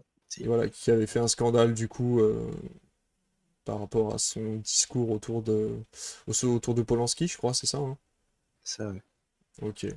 Donc bon, ça peut être intéressant, même si elle est tout aussi libérée que, que, que ça, ça compare. Euh, on a, alors ça c'est le petit truc en plus, on avait parlé de Monster Hunter il y a quelques semaines et de la bande-annonce du film qui allait sortir. Mila Jovovich euh, s'invite dans le jeu Monster Hunter, du coup vous pouvez euh, gagner son personnage si vous êtes au rang maître et que vous faites les, les missions spéciales qui sont tournées autour du film. Donc voilà, Jeff, toi qui es grand maître de Monster Hunter. J'ai ce jeu depuis 6 ans. voilà, pour vous dire qu'il y avait un petit, un petit truc où Capcom avait invité euh, Mila Jovovich, qui est pas si mal faite que ça d'ailleurs, je l'ai vu graphiquement, c'est plutôt pas mal. Euh, une grosse news pour moi, même si je l'ai mis dans les petites news, Takeshi Kitano va avoir droit à son biopic sur Netflix en 2021. Je trouve ça plutôt pas mal parce que ouais, il a beaucoup beaucoup de cordes à son arc et euh, du coup ça peut être un, biopic très intéressant si c'est si c'est tourné un petit peu de façon scénarisée euh, et fiction, donc je, trouve que ça peut être vraiment vraiment cool. Euh, il n'a pas réalisé grand chose depuis 2017 malheureusement, mais euh, ça fait toujours plaisir de le voir dans les films. On l'a vu dans Ghost in the Shell récemment, et enfin récemment. Le film est relativement vieux, mais la dernière fois qu'on l'avait vu c'était dans Ghost in the Shell. Mais sinon, pour ceux qui ne voient pas qui c'est, c'est le présentateur de Takeshi's Castle, pour ceux qui regardaient ça sur, c'était sur W9 je crois à l'époque. Cette espèce de jeu télévisé un petit peu barré japonais qui était retraduit par les, par les potes de Michael Youn. Donc euh, voilà, si, euh, si, vous ne connaissez pas, sinon euh, regardez. alors moi, mon film préféré de Takeshi Kitano, c'est L'été de Kikujiro. Mais voilà, il y en a plein d'autres. Il en a fait plein. Il a fait Aniki, mon frère. il a fait plein d'autres films. Mais voilà, si vous voulez. Anabi que je conseille beaucoup. Anabi, Anabi qui est un très beau film aussi. Mais voilà, si vous voulez de la, de la bonne humeur et, et un peu d'humour noir, vous avez les films de les films de Takeshi Kitano qui sont très très bons. Et c'est un bon acteur aussi. Donc si vous le voyez dans un film, euh, vous pouvez le regarder, c'est, euh, il fait des, des bonnes des performances. Des Yakuza qui ont vraiment rien à voir avec ce qui se fait d'habitude, donc c'est ça qui est très intéressant. C'est ça, c'est ça. Ouais, il est complètement barré. C'est ça qui est génial. Complètement. Aniki, mon frère, d'ailleurs, qui est une production euh, semi-américaine, hein, donc on a vraiment une patte américaine, et euh, c'est assez intéressant de voir à quel point il a eu en partie la liberté de faire ce qu'il voulait, et en partie les mains liées sur sa réalisation. Euh, je trouve que justement Aniki, mon frère, est un petit peu décalé par rapport à ce qu'il fait d'habitude. Donc voilà, si vous avez l'occasion de voir les films de Takeshi Kitano, foncez, parce que c'est du très bon cinéma japonais. ce qui n'est pas forcément le cas de ce qu'on aura plus tard dans l'émission. Oh, On va rester au Japon parce que Demon Slayer euh, est euh, depuis aujourd'hui le deuxième plus gros succès du Japon de tous les temps. Euh, le film qui est sorti qui s'appelle Le Château de l'Infini, je crois, quelque chose comme ça, tiré du manga à succès, donc a eu droit à son long métrage et a rapporté 264 millions d'euros sur 7 semaines d'exploitation et 20,5 millions de spectateurs. Euh, pour vous dire en comparaison, Bienvenue chez les Ch'tis, qui est le plus gros euh, succès de tous les temps en France, a rassemblé 20 millions de spectateurs sur 12 semaines. Là, on est à 20 millions de spectateurs sur 7 semaines et euh, on est à 264 millions, sachant que la première place est maintenue pour l'instant par le voyage de Chihiro qui a fait 295 millions de chiffres d'entrée. Donc voilà, il en est pas loin du tout et je pense qu'au vu de ce qui lui reste en semaine d'exploitation, il est fort probable qu'il le dépasse. Donc euh, nous, le film sera chez nous au cinéma, il sera distribué pour la première fois par Wakanim. Wakanim se lance dans la distribution cinéma. Et euh, du coup, nous sortira ça euh, d'ici l'année prochaine, on n'a pas encore de date. Est-ce que ça vous tente? Est-ce que vous connaissez le manga, vous? Est-ce que vous connaissez l'animé de nom? Ou est-ce que vous en avez vu des épisodes? De nom, mais je n'ai jamais lu ni vu de mon côté. Non plus. D'accord, ok. On en entend beaucoup parler, mais je ne, je ne comprends pas ce qu'il a de plus que les autres. Un peu comme My Hero Academia, c'est des, des animés, je ne, je suis un peu out par rapport à ça. Un, public qui arrive au bon moment, je dirais. Euh, on a grandi avec des One Piece et autres, et les nouveaux, la nouvelle génération bah, va grandir avec ça. Euh. C'est sûr, on a du mal peut-être à s'insérer là-dedans alors qu'on a connu peut-être trop de sagas avant. Euh, c'est sûr. Je lisais que ça avant et j'en lis quasiment plus maintenant, tu vois. Et je pense que les petits, eux, bah, ils veulent pas attaquer quelque chose qui est déjà hyper avancé. Ils attaquent directement ce qui sort et, mmh, c'est à leur tour. Ouais, ça c'est sûr. Euh, on a la mort de David Prose, malheureusement. David Prose, c'est ce personnage d'un mètre 70 ou d'un mètre 90, pardon, qui, euh, qui était. Un mètre 90, pardon. Un mètre 70, ça faisait petit. Un mètre 90, du coup, qui était dans le costume de Dark Vador dans la première trilogie, donc la 4, 5, 6, justement, bah, qui est diffusée en ce moment sur, sur TMC. Euh, voilà, donc il est, il est décédé là il y a peu.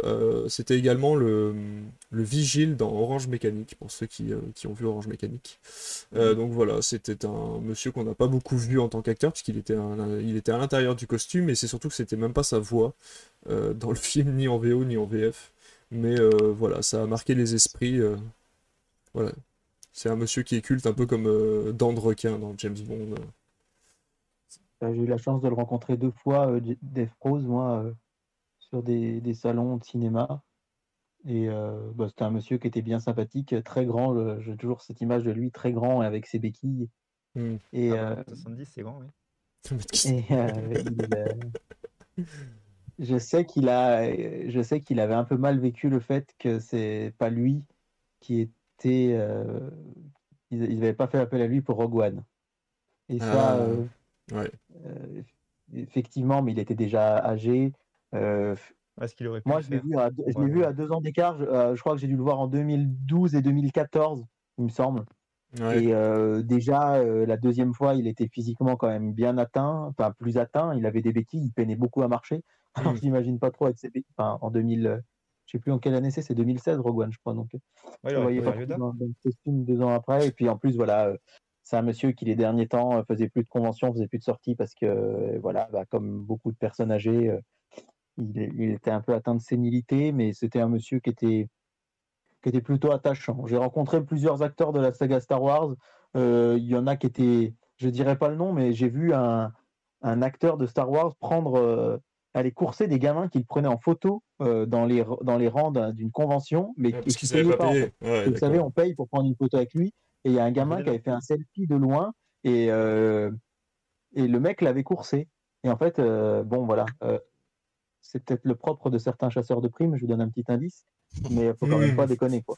Je veux dire, il arrive un moment où euh, et euh, Death Pro c'était pas c'était pas vraiment ça, mais c'est rigolo parce que j'ai rencontré aussi Jack Lloyd qui, était euh, donc Anakin dans le 1, donc le, petit ah le, tout petit Anakin et qui après a complètement vrillé et qui, là je crois qu'il il a fait plein de séjours en, en hôpital psychiatrique, c'est assez et déjà, dans les, interviews qu'il nous avait données, il nous avait dit que ça lui avait complètement vrillé la tête d'avoir joué dans Star Wars enfant et que ça lui a un peu euh, gâché sa jeunesse.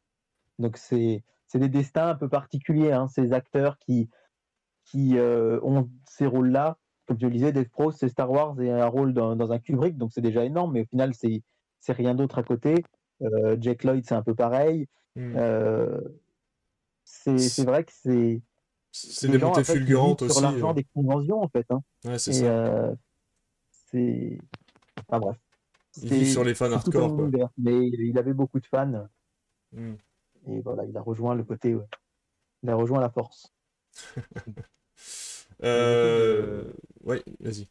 Sur, sur l'équipe de base, on va dire du, du 4, 5, 6, euh, j'ai l'impression que ça y est, on commence à avoir beaucoup plus de personnes qui sont parties bah, dans les étoiles. Et justement. ben, il y a eu une photo qui est sortie il y a pas longtemps où on voit euh, du coup les acteurs encore en vie Ouais, et puis les, les, les décédés qui sont un peu en mode euh, hologramme. être Ford et Hamill qui restent, je pense. Et ouais, n'y c'est ça, il ne reste que Ford et Hamill euh, Bah, du coup maintenant. Il y en- il y, en a beaucoup quand même dans les personnages un peu plus Oui, secondaire, oui, bien sûr. Oui, oui, secondaires. bien sûr. Dans les secondaires, il je parlais vraiment, oui, de la, de la team vraiment qui nous a tous marqués, vraiment Ouais, un peu plus. Il reste Anthony Daniels aussi qui est encore vivant, c'est 3PO.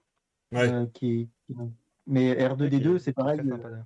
ouais. R2D2 euh, est décédé il y a quelques années. Il avait un cancer, malheureusement. Euh, L'acteur de, de petite taille qui jouait R2D2 aussi, dont on a un peu moins parlé. Mais effectivement, euh, bah, comme tous les. C'est un peu la même époque que les premiers James Bond où on a perdu Sean Connery, quoi. C'est-à-dire que les films des années 70, maintenant, euh, Ah, on va bah, mine de rien, ça fait, cin- ça fait 50 ans qu'ils ont été tournés. Donc pour peu qu'ils aient, qu'ils aient eu 20, 25, 30 ans. Ouais, forcément, hein, bien sûr. Euh, on va rester sur Star Wars du coup, puisqu'on va parler de la petite erreur qui s'est glissée dans un épisode de The Mandalorian, euh, l'épisode 12 de la semaine dernière, où euh, c'est glissé euh, par une erreur de montage et une erreur de réalisation aussi, un monsieur en jean bleu tout au fond de l'image euh, que vous pouvez voir sur Twitch.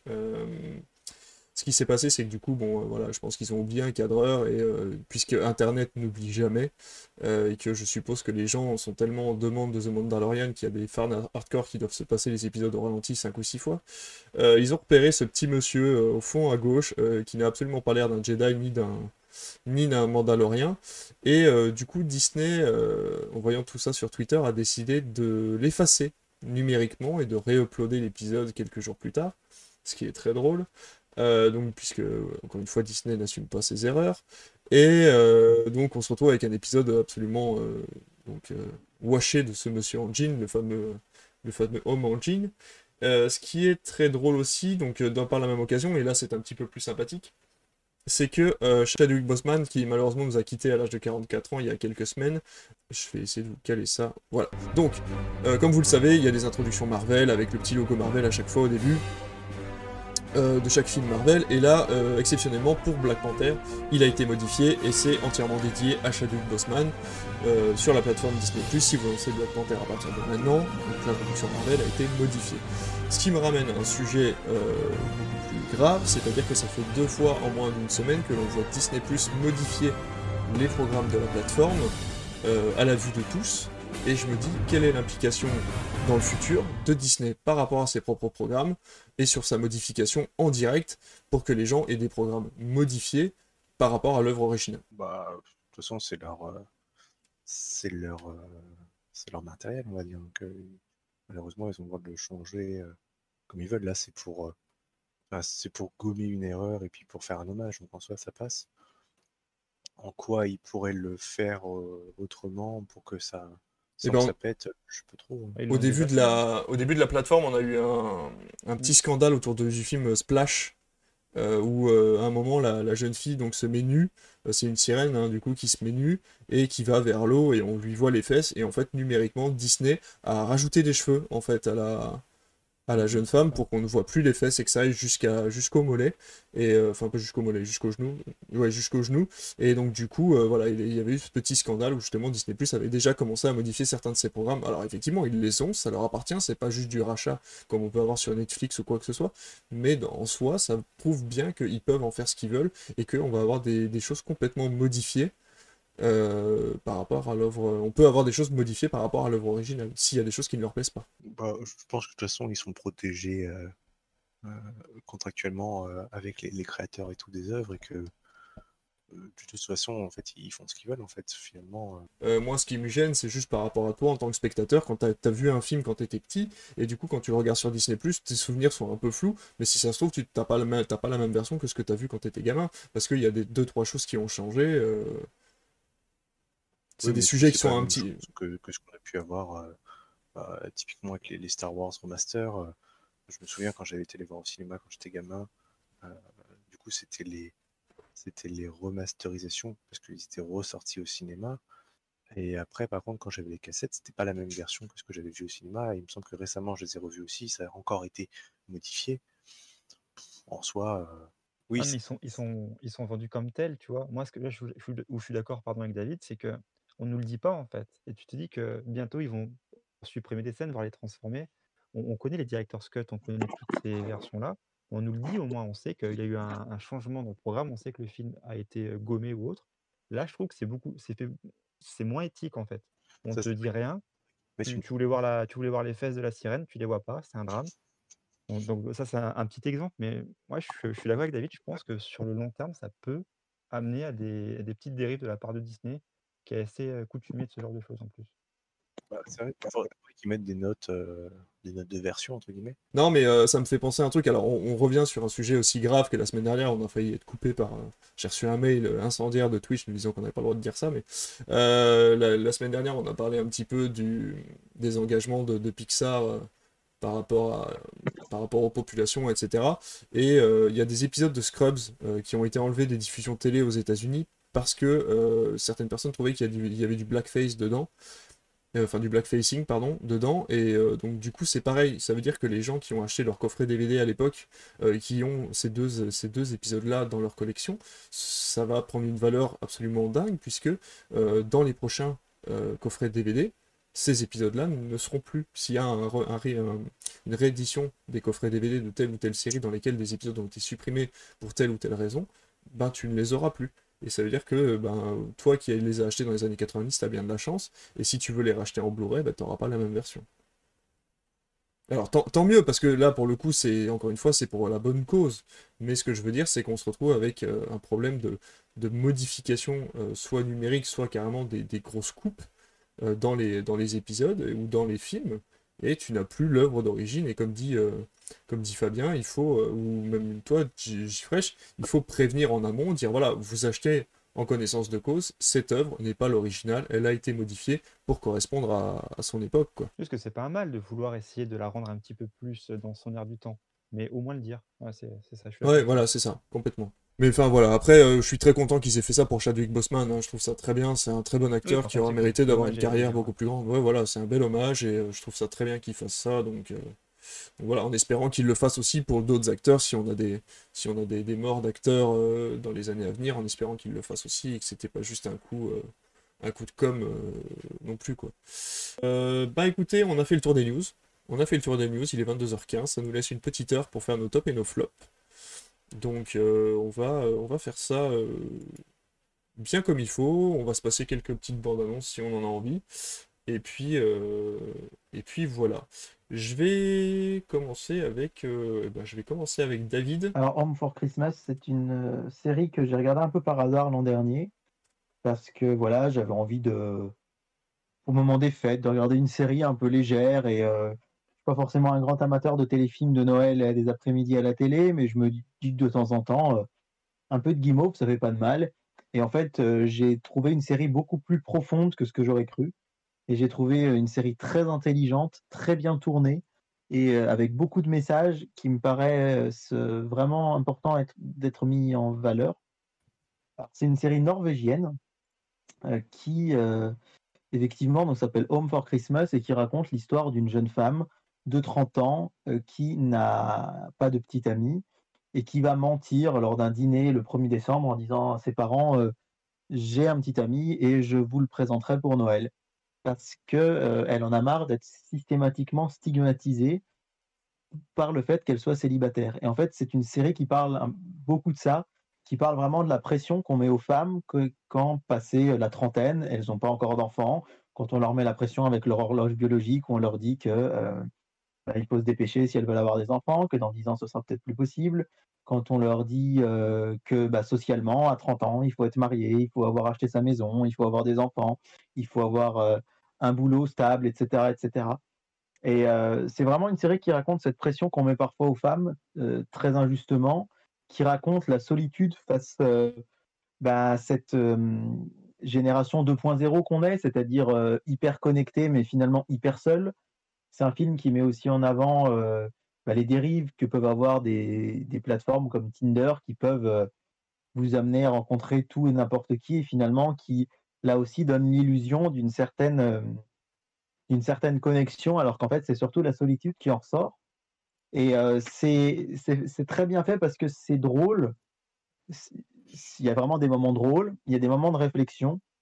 Euh, L'actrice, j'ai oublié son nom, l'actrice principale, est, vraiment une, excellente actrice. Je trouve qu'elle elle remplit pleinement son rôle. Et en fait, moi qui m'attendais à voir une petite série sur Noël pour passer le temps l'hiver dernier, j'ai vu vraiment quelque chose de profond qui m'a amené sur plein de réflexions.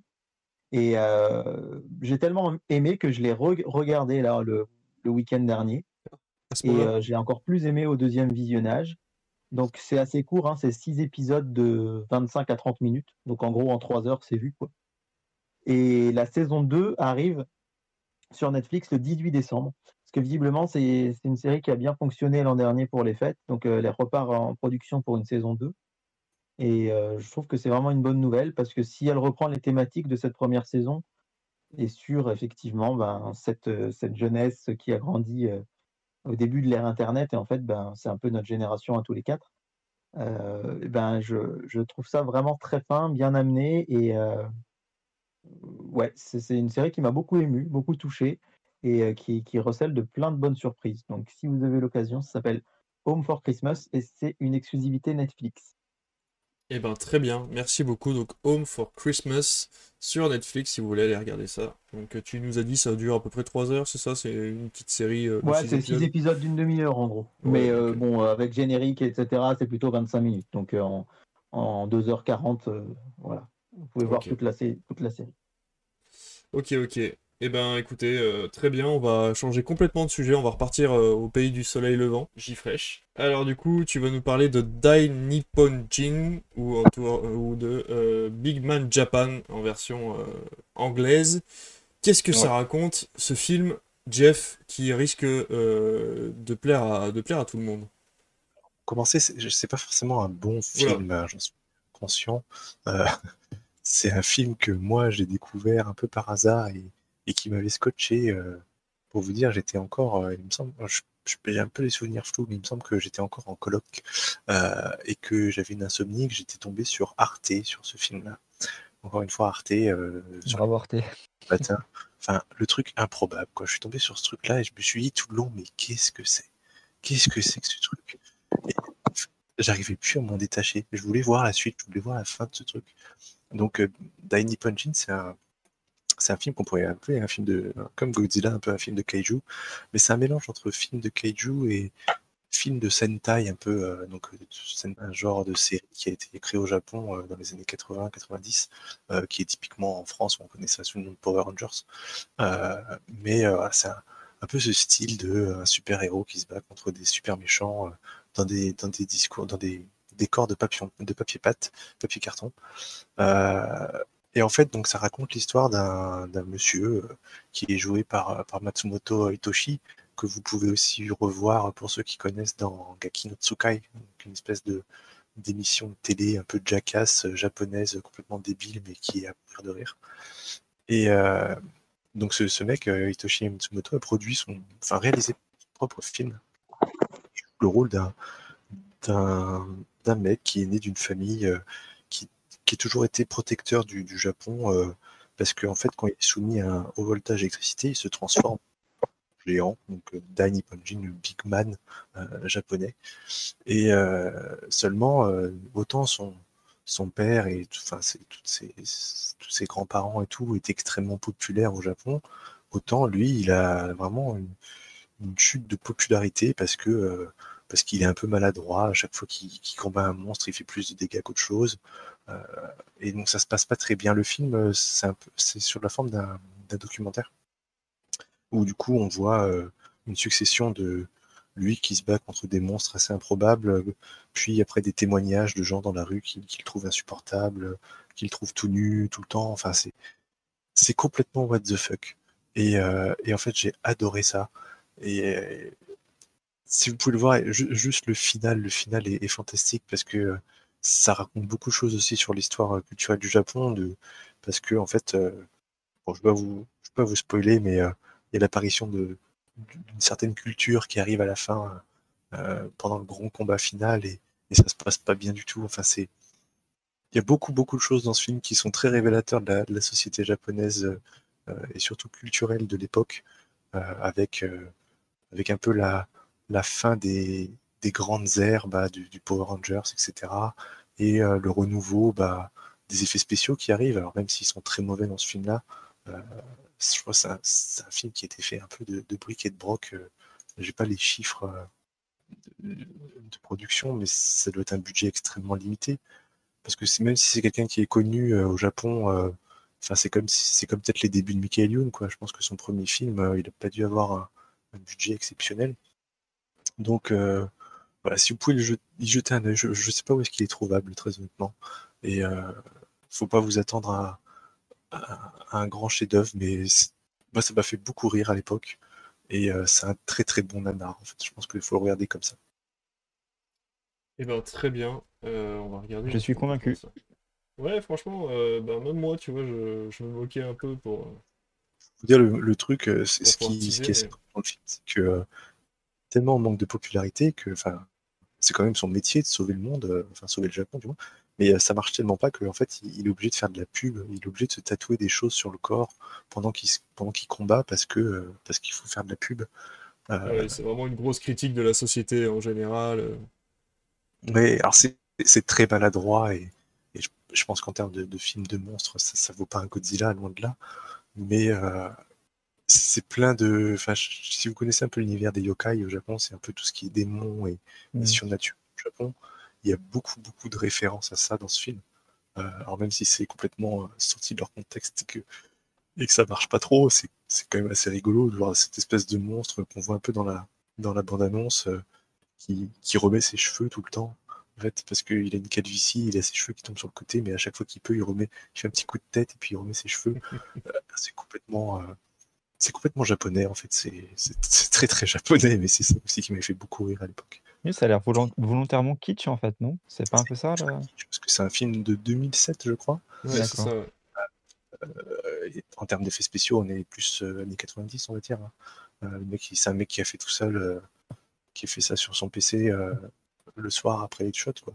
Mais, euh, je- si, si d'ailleurs vous êtes inté- intéressé par le, le, film de monstre, surtout tu parlais de, Kaiju, de Godzilla, euh, je sais plus le bouquin, il faudrait que j'essaie de le retrouver, je, je le filerai à, David, mais euh, il y avait un bouquin que qu'on m'avait fortement conseillé, que j'avais lu, que j'avais adoré, qui racontait, euh, c'était un témoignage du, mec qui avait créé les premiers Godzilla, les premiers costumes, les premiers décors de Godzilla, et c'est euh, vraiment génial.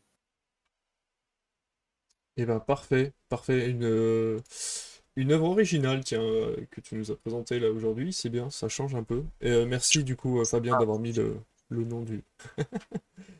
Ouais, mais c'est ton top, voilà. C'est pas forcément des bons films, mais c'est des films qu'on a appréciés et on sait pourquoi, et on arrive à expliquer pourquoi.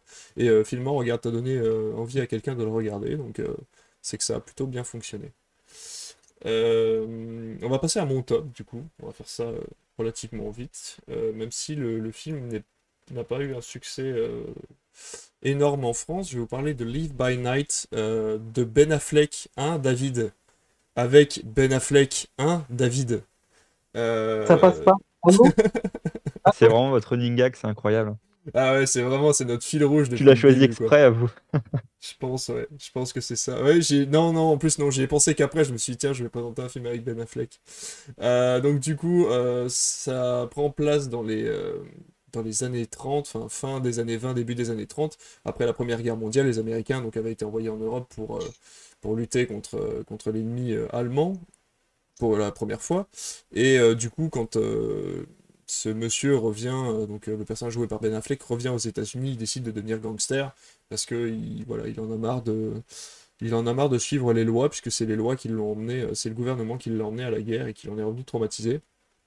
Ce qui tombe bien, c'est que son père est flic et euh, du coup, il laisse un peu passer ça au début. euh, il braque quelques banques. euh, son père dit trop rien parce que de toute façon, tout est corrompu dans les États-Unis des, années 20 et de la, prohibition. Et du coup, il se retrouve à devoir servir un, mafieux. Il, voilà, il commence à gagner de l'argent avec un mafieux. Malheureusement, il tombe amoureux de la femme du mafieux, enfin de la, la maîtresse du mafieux. Et euh, pour pouvoir survivre, il est obligé d'aller travailler dans la maison d'en face chez les, mafieux italiens. euh, alors qu'il était chez les mafieux irlandais. Et donc on va suivre ses péripéties sur 10, 15, voire 20 ans, où il va commencer à Boston et redescendre tout doucement vers le sud des États-Unis, vers Tampa et Miami. Il va créer un groupe en fait euh, pour euh, pouvoir, euh, pouvoir créer des bars clandestins et aussi un casino légal, puisque finalement les jeux d'argent sont légaux à ce moment-là aux États-Unis, mais pas, euh, mais pas l'alcool, ce qui est très drôle. Et donc, euh, du coup, voilà, on va le suivre sur plusieurs années, essayer de, de, le voir se, débrouiller face, à, eh ben, face aux autres gangs qui font euh, partie de Tampa, face au Ku Klux Klan, face à la mafia irlandaise, face à la mafia italienne également. Donc voilà, le film est très bien réalisé, ça donne un petit peu ce côté roman noir, on a sa voix off derrière qui raconte un peu sa vie. Je trouve ça très intéressant de voir une aussi grande plage en fait euh, de la vie d'un homme euh, pour vraiment s'intéresser à tout. Au début, je me demandais vers où ça allait parce que les actions étaient quand même relativement rapides. On voyait vraiment euh, les mois et les mois qui passaient très rapidement et je me suis dit mais jusqu'où ça va aller? Et finalement, on a droit ouais, à presque une quinzaine d'années où on le voit vieillir tout doucement, essayer de fonder une famille euh, tout en restant pas dans la légalité, mais en essayant de rester un homme droit quand même, euh, voilà, avec des principes en tout cas, euh, jusqu'à la conclusion finale. Et euh, vraiment, le, film est très bon. Il est sans surjeu, il est sans violence. On a Elle qui joue très bien. cette jeune fille qui a tenté sa chance à Hollywood et qui est obligée de revenir dans l'Est des États-Unis pour finalement devenir prêcheuse chrétienne et essayer de convaincre les gens de ne pas ouvrir le fameux casino. Enfin bon, voilà. Elle joue très bien alors que c'est un de ses premiers rôles. Donc euh, voilà, moi je le conseille vraiment. Ça s'appelle Live by Night euh, avec Ben Affleck et deux Ben Affleck. Et je sais pas si vous l'avez vu du coup, mais euh, moi je l'ai beaucoup Non, beaucoup jamais. aimé. Il fait un peu plus de deux heures, je crois, et euh, il est très très bien réglé. De toute façon, moi j'aime beaucoup ce que fait Ben Affleck en tant que réalisateur. Euh, je trouve que voilà, Argo était un très bon film, euh, Gone Baby Gone était un très bon film également. Tout ce qu'il a pu faire, vraiment, pour le coup, il a une maîtrise de la caméra. En tout cas, je sais pas s'il sélectionne bien son équipe technique, mais en général, il, fait ça plutôt bien. Là, c'est le cas également, mais le film, malheureusement, en France, je crois, n'a pas eu un gros gros succès, si je me rappelle bien. On va passer du coup euh, eh ben, au flop, et on en a ben, deux, trois, je ne sais plus, tu m'en avais donné un, toi, Jay? Oui, oui. Oui, tu oui, en as Et on n'a pas un top de The Fabest? Oui, aussi, oui. Ah, si, pardon, excuse-moi, oh là là, et je suis désolé, Fabien, je- j'arrive au Il n'y a bout. pas de souci. J'arrive au bout, on Non, va c'est Ben Affleck, ça trouble. Ah oui, c'est ça, ça m'a troublé ce Ben Affleck là, tu vois. Euh, donc du coup, euh, on va parler de Steel Walking. Vas-y, parle-nous de Steel Walking. Euh, Steel Walking, euh, c'est assez amusant euh, par rapport au choix de, de euh, qui disait que le, la culture japonaise avait tendance à faire des grands écarts, parce qu'on va le faire lui et moi. Il nous a montré un film complètement barré, visiblement en tout cas, qui part dans tous les sens. Moi, je vais vous parler d'un film qui est aux antipodes, un film extrêmement posé, extrêmement calme, et qui a été réalisé en 2008 par euh, le réalisateur Koreeda, que vous connaissez sans doute de nom, puisqu'il a gagné la Palme d'Or en 2018 avec Une affaire de famille. Oui, Vous avez peut-être euh, été amené Oui, à parler dans l'émission, Très bon pas. réalisateur. Pardon?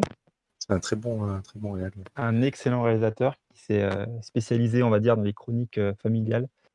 On le compare beaucoup à Yasushiro Ozu, que vous connaissez aussi Mm, tout à peut-être fait, de ouais. nom, qui est Mm. considéré comme le plus grand euh, cinéaste japonais qui- qu'il y a eu, en tout cas dans le cinéma euh, dit social, que je conseille aussi beaucoup.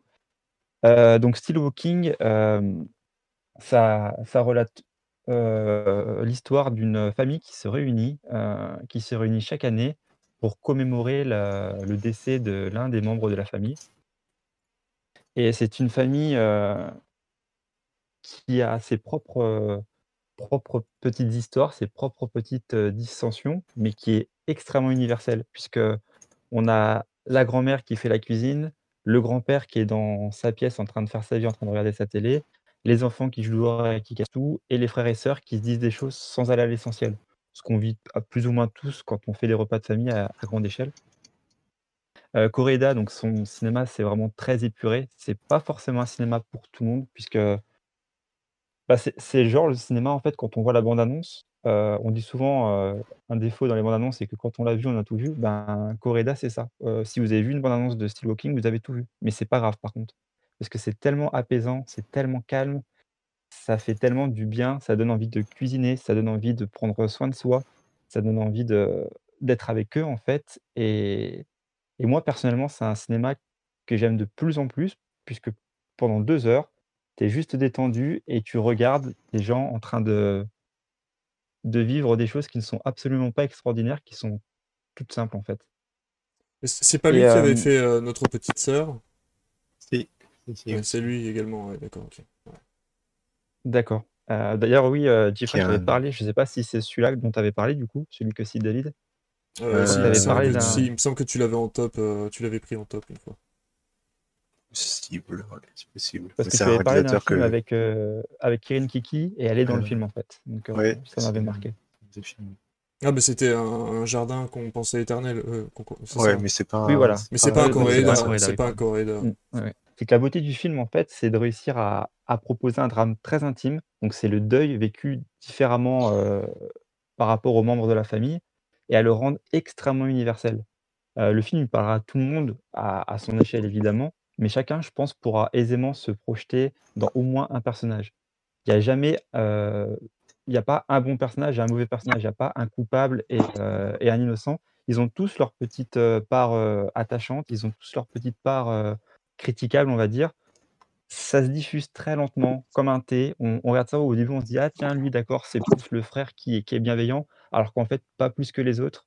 Celle qu'on a l'impression qui est très égoïste, ben, elle va avoir des réflexes très humains et au contraire très solidaire avec quelqu'un qui sera dans la difficulté. La grand-mère qu'on voit prendre soin de tout le monde très vite va montrer une facette d'elle où on se dit bah, qu'elle n'est pas si généreuse que ça. Et, et ce n'est jamais dit frontalement, en fait. Ce n'est pas des mots qu'on entend, ce n'est pas un, un acte que l'on voit. C'est la mise en scène très douce qui va nous montrer sous un autre angle une action qu'on avait déjà vue, mais qu'on voit différemment par rapport à la caméra. Et c'est c'est vraiment quelque chose qui, personnellement, me plaît beaucoup, que j'adore énormément, et, et qui, me, encore une fois, me, me détend euh, éno- énormément, tout simplement. Donc, euh, petit film, vraiment tout petit film, mais énorme film, euh, malgré tout. Tu l'as regardé sur Mubi? conseille, Sur Mubi, oui, j'ai oublié Ouais. de le dire, j'ai regardé ça sur Mubi, D'accord, ok. qui d'ailleurs propose énormément de, de Coréda. Donc Gifresh, tu sais ce qu'il te reste à faire. Ouais, ouais, mais j'avais vu déjà la série, là, putain, t'as bien qui a fait. Et ben, oui, peut-être à exact, il y a la série que je n'ai pas. J'hésite depuis un moment à me prendre un abonnement, euh, un abonnement Mubi du coup, parce que c'est vrai qu'il y a quand même pas mal de films qui m'intéressent, surtout les films japonais qui sont disponibles sur la plateforme. alors. Ouais, Je vais peut-être me laisser euh, tenter du coup, ouais. sacré film culte. euh, Mm, mm. Complètement. Donc voilà, Eh ben, c'était mon top. Eh ben, merci beaucoup, merci beaucoup pour ce top, parce que Steel Walking, je ne le connaissais pas, au Coréa, on le connaît beaucoup pour euh, justement une affaire de famille, et puis eh ben, ouais, autre petite sœur que j'avais vue, Mhm. qui était un très bon film, et comme tu dis, ça raconte vraiment une vie classique, mais c'est tellement bien réalisé, c'est tellement doux à regarder qu'on voit pas les heures passer. et les acteurs, enfin, dedans, il y a, y a- Hiroshi Abe qui, qui est un super acteur qui a fait beaucoup de, beaucoup de films de ce genre-là, et dans lequel très bon. Mm. Enfin, je- c'est un acteur que j'apprécie beaucoup et qui a une espèce de tendresse un peu dans son jeu qui est vraiment chouette. quoi. Il est très bon dans le film en tout cas. Eh ben, très bien. Alors, est-ce qu'on peut passer au flop cette fois-ci? Est-ce que tout le monde a fait son top? Ça en a. Oui. Oui? Euh, je vais commencer, comme ça on sera débarrassé. Je vais vous parler de Rebecca. Euh, parce que Rebecca, euh, ça a été, euh, ça a été une expérience très compliquée pour moi. Et je, veux le partager avec vous pour que vous souffriez autant que moi.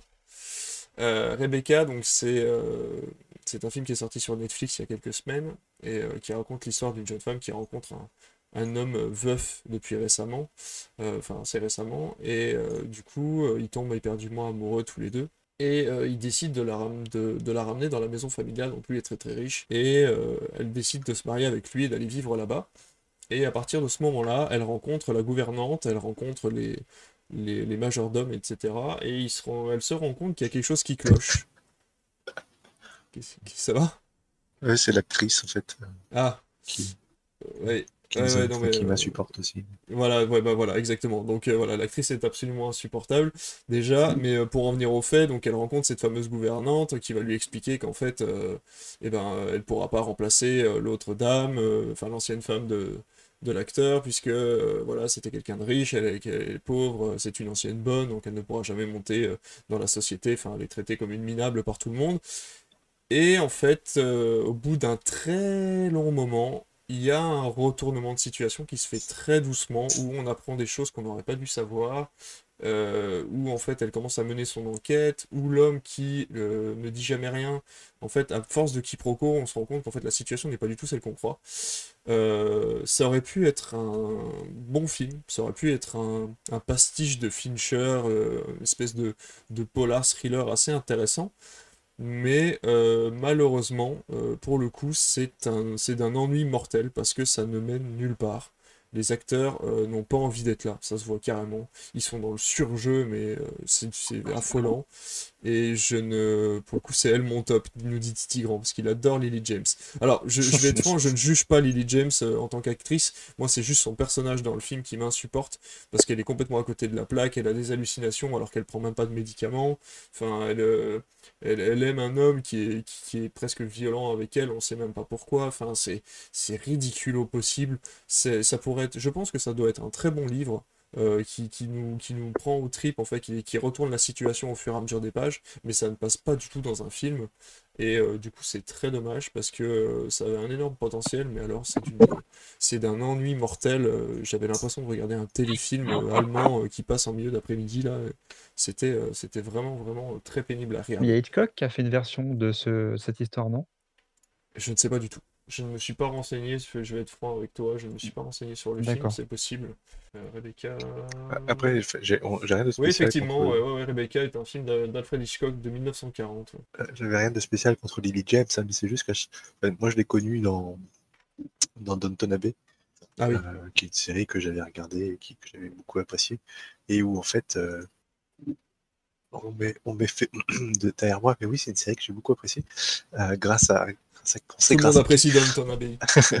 Et, euh, et en fait, et en fait dedans, euh, elle joue, elle joue cette espèce de, de, de, de pain bêche, euh, je sais pas comment le dire autrement. Et j'ai l'impression que dans tous les autres films où je l'ai vu, où je l'ai aperçu, elle a le même rôle, un peu le, le, le même jeu de euh, d'ouvrir la bouche à, à moitié et, et de pas savoir de pas savoir ce qu'elle dit. Enfin, je sais pas ce qu'elle fait là à chaque fois en fait. J'ai l'impression qu'elle découvre, c'est un peu ce que tu disais, a l'impression qu'elle découvre le film à chaque fois qu'elle est sur le film. Ah, mais oui, c'est vrai, euh, c'est elle dans Baby Driver, exact, Titi Grand. Alors oui, effectivement, donc c'est une bonne actrice, mais qui n'a peut-être pas eu les- tous les bons rôles dans sa vie. Mais effectivement, Oui, dans Baby Driver, ça va. Ouais, ouais, tout à fait. ouais. Ah oui, d'accord, donc c'est pour ça que tu ne l'aimes pas, du coup. Ouais, bah, effectivement, bah, alors dans celui-là, c'est à peu près pareil, mais dans l'autre sens, c'est-à-dire que vu qu'elle vient vraiment du bas de l'échelle sociale, euh, tout est bien dans Baby Driver, ça c'est sûr, c'est un très très bon film. Elle joue mieux que Ben Affleck. Ça a été de me faire chier avec Ben Affleck. Je sais pas, faudrait mettre Ben Affleck dans verrait. Eh, franchement, je vais envoyer un tweet à Ben Affleck. Un jour, vous allez le voir dans l'émission, vous allez pas en revenir. Il va vous tous, euh, il va tous vous faire fermer votre gueule. Ça va être très drôle. Euh, le jour où on aura euh, 50 followers. Euh, donc, du coup, qu'est-ce que je disais? Oui, donc Lily James, euh, là pour le coup, elle joue le rôle d'une femme qui est tout en bas de l'échelle sociale et qui, par miracle, parce qu'elle tombe amoureuse d'un homme très riche, arrive à, à se retrouver dans cette espèce de château et puis elle se rend compte qu'elle n'a rien à foutre là. Et puis alors, euh, au début, elle sert une espèce de vieille femme qui, qui se sert d'elle comme femme de chambre et qui est absolument exécrable, mais qui, qui est dans le surjeu total, on n'y croit pas une seule seconde. Enfin, voilà. Donc, euh, n'allez pas voir Rebecca, ça n'en vaut pas la peine. Euh, je, je pense que vous penserez à peu près comme moi, c'est vraiment pas... c'est vra- vraiment pas une des meilleures productions qu'on ait pu voir sur Netflix ces derniers mois. Voilà, voilà pour Rebecca. Je suppose que vous l'avez pas vu. Non. Non. On va changer de registre puisqu'on va, euh, on va parler de d'extraterrestres. Parce qu'il est temps. Il est temps qu'on vous dise la vérité. Et euh, Sortez vos chapeaux en alu. sortez vos chapeaux en alu et vos antennes, vos satellites. Euh, David va nous parler de World Invasion Battle Los Angeles. Rien que le nom est une promesse. Comme je vous l'ai dit l'autre fois, euh, j'essaye de, tout à l'heure, j'essaye de regarder de temps en temps ce qui passe à la télé, à regarder le programme télé, à voir un peu les films euh, qui, passent. Et il se trouve que mercredi soir sur Énergie euh, était diffusé World Invasion Battle Los Angeles, qui est un film qui m'a toujours intrigué parce qu'on parlait tout à l'heure des DVD d'After et en fait ce film, j'ai des souvenirs très précis de Leclerc à Verme. À l'époque de la sortie du DVD qui avait mis plein de DVD en vente, ça devait être en 2011-2012, avant qu'un excellent euh, employé arrive au rayon jouet. Et euh, il y avait euh, des, des, des PLV avec ce film, et en fait, j'ai vu les DVD des semaines, des semaines, des semaines, et j'avais l'impression que ça ne s'écoulait pas, et je... peut-être qu'ils sont enterrés avec les E.T. d'Atari, comme on disait il y a 15 jours, mais je, je me suis dit, eh, fr- franchement, regardez la, la couverture du, du DVD euh, et du Blu-ray de World Invasion Battle Los Angeles, c'est absolument dégueulasse. C'est une des couvertures les plus moches que j'ai jamais vues. On voit une espèce de soucoupe volante et c'est écrit en rouge dessus, enfin ça fait pas du tout envie. Et ce film du coup m'a toujours un peu intrigué. J'ai toujours dit qu'est-ce que c'est que ce truc? Et mercredi soir, comme il passait à la télé, je me suis dit, bah tiens, c'est enfin l'occasion, j'avais pas vu de bande-annonce, j'avais pas vu d'image, de mettre euh, des visages et une action derrière cette couverture dégueulasse qui m'avait marqué il y a dix ans. Donc c'est un film de Jonathan euh, Liebsman, à qui on doit euh, l'excellent Ninja Turtles en 2014, Horrible. qui n'a d'ailleurs pas refait de film depuis. C'est ironique Et euh, oui, c'est ironique. C'est ironique. Moi, je l'aime bien. Euh, Après, je, je crois que le rat, c'est je- Ben Affleck. Je- non, euh, je, je, je- je- j'ai pas détesté Ninja Turtles non plus, mais je, voilà, c'est le genre de, de, pla- de plaisir coupable que j'aime bien, que j'ai le. Blu-ray de Ninja Turtles. Ah ouais, ok. Et, euh, excellent, c'était plus de l'ordre du de l'exagération que, Ouais, que vraiment. de- Bref, et en fait, euh, il sort ce film euh, et, qui est filmé vraiment avec le, Tu si tu peux le dire. avec le cul. Non, mais c'est une horreur, quoi. C'est filmé à l'épaule. Euh, beaucoup de scènes sont filmées à l'épaule, ça vous donne la gerbe, et, et pas tout le temps. Alors, autant dans certains, je pense au, au Rec, par exemple, qui sont des films comme ça à la première personne, où euh, moi, je suis, je suis vraiment pas fanat de cette réalisation à l'épaule. Mais sur un blockbuster, c'est. Non, et puis c'est. Il y a tous les codes du genre, quoi. Alors, euh, vraiment. au début, on nous expose les personnages, pour c'est des militaires, pour qu'on s'attache à eux. Il y a évidemment le militaire pour qui ce sera euh, la dernière mission euh, avant la retraite. Il part en retraite une semaine après. Euh, Il y a celui qui vient de se marier, enfin de se fiancer avec sa copine, etc. Et puis en fait, il y a une invasion d'extraterrestres. Il y a des météorites qui tombent et on se rend compte que c'est des extraterrestres. Ils sont coincés dans Los Angeles par petits groupes de, de militaires. À un moment, ils tombent sur une vétérinaire qui leur dit Mais je crois que tuez-en un, je crois que je saurais l'ausculter. Et la vétérinaire arrive à ausculter un alien tout fait de, fait de métal.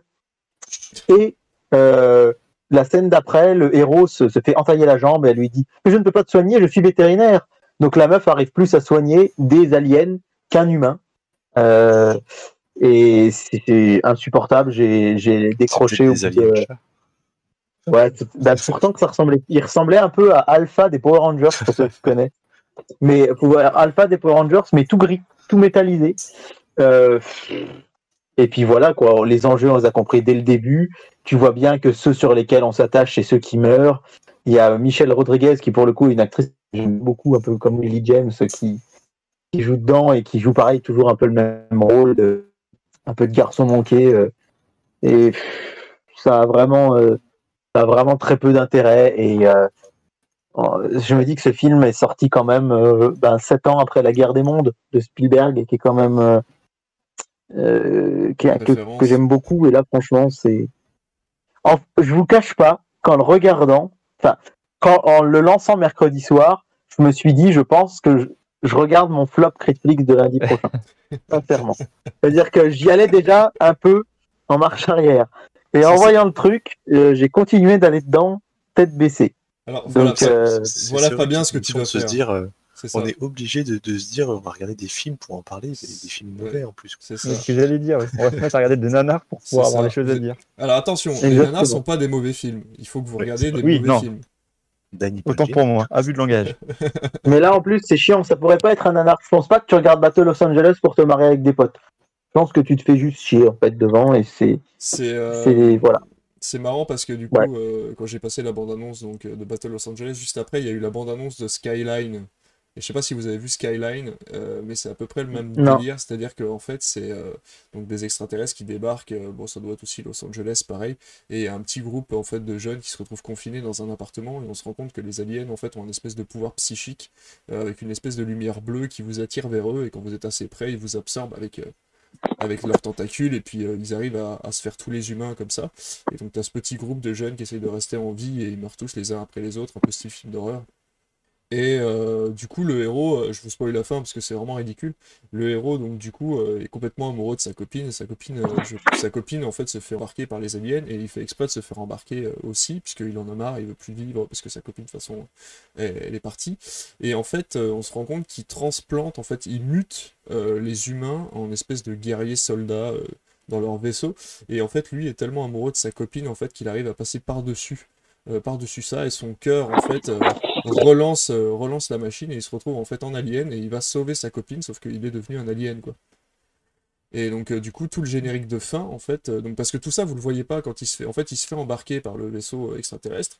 Le générique commence, donc genre c'est la fin du film, tout le monde est mort, donc il n'y a aucun héros qui survit. Et pendant le générique, en fait, vous avez des espèces de bribes en fait de d'images. C'est même pas des films, c'est même pas un film, hein, c'est même pas, c'est même pas en mouvement, c'est des images où vous le voyez lui en alien, euh, puis euh, lui en train de tuer un autre alien, puis lui dans une partie du vaisseau, puis lui qui retrouve sa copine, puis lui qui embarque sa copine sur son épaule, style King Kong, et qui se barre du vaisseau quoi. Et le film finit comme ça sur la fin de générique euh, qui n'a même pas été filmé en fait, qui a été fait en espèce de storyboard. Et voilà, c'est pour vous dire que Ça ça a été, la production chaotique. ah ouais, ouais, ça a été vraiment, ça a été très compliqué à regarder. Il y a quelques acteurs connus, d'ailleurs, il y a, il y a le pote de, de JD de Scrubs, là, son pote Tuck. Ah ouais? Tuck Oui, joue dans vrai. Skyline, ouais. Et euh, du coup, voilà, c'est c'est vraiment. En plus, il joue vraiment le rôle du Black qui va mourir, quoi. C'est-à-dire que c'est vraiment le mec qui se la pète et il prend une espèce de putain de bagnole dans le. Dans, dans le parking souterrain de l'immeuble et il essaye de s'en aller juste au moment où il sort du parking, il y a une espèce de pied géant d'alien qui va écraser la bagnole quoi. Et genre on s'y attend pas et boum et le mec meurt comme ça instantanément, genre allez c'est bon on a fini avec lui, on passe à autre chose quoi. Donc c'est un peu le même principe que World, euh, World Invasion quoi. Je pense qu'on a eu le, le même ressenti quand on a regardé le film. Ouais, c'est possible. Le petit Tigran qui nous dit ça a l'air très mauvais, mais quand même mieux que Batman vs Superman. Euh... Comment te dire? Je pense que je vais mettre des mots tabous euh, dans le chat euh, incessamment sous peu. Non, après il faut, euh, il faut, il faut savoir peser le pour et le contre. euh, effectivement, euh, C'était pas très bon quand même. c'est vrai que c'était pas très bon non plus. ouais.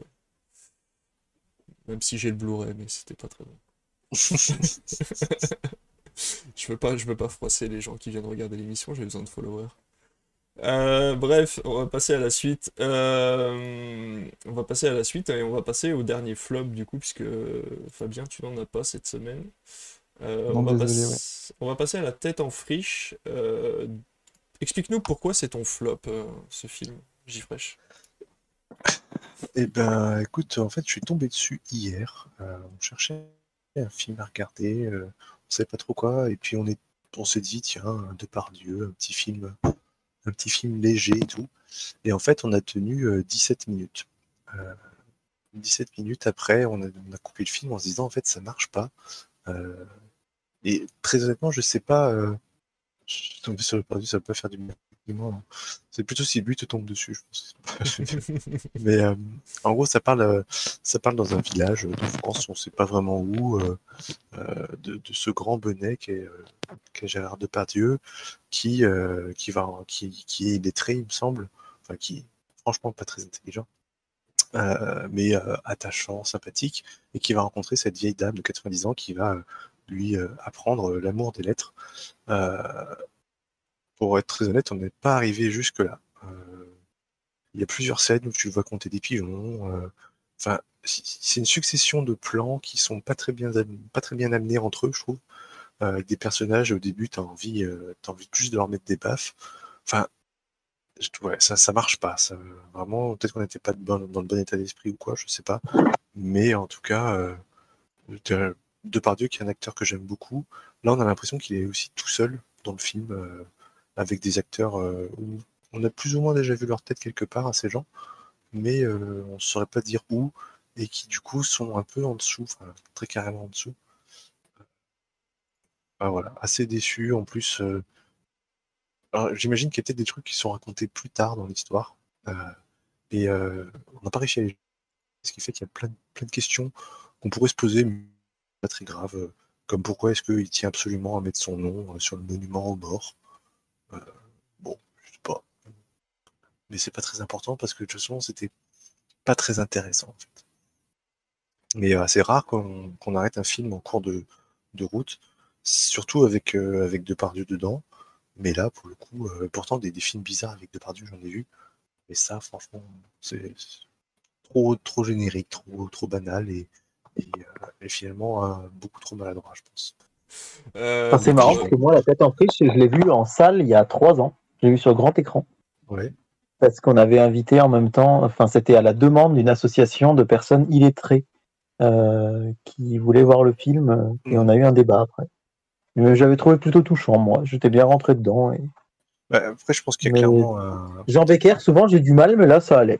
Enfin, mais bon, euh, Je pense que c'est me une question rappelle peut-être d'ambiance et tout. mais- Ouais. euh, là, vraiment, c'est.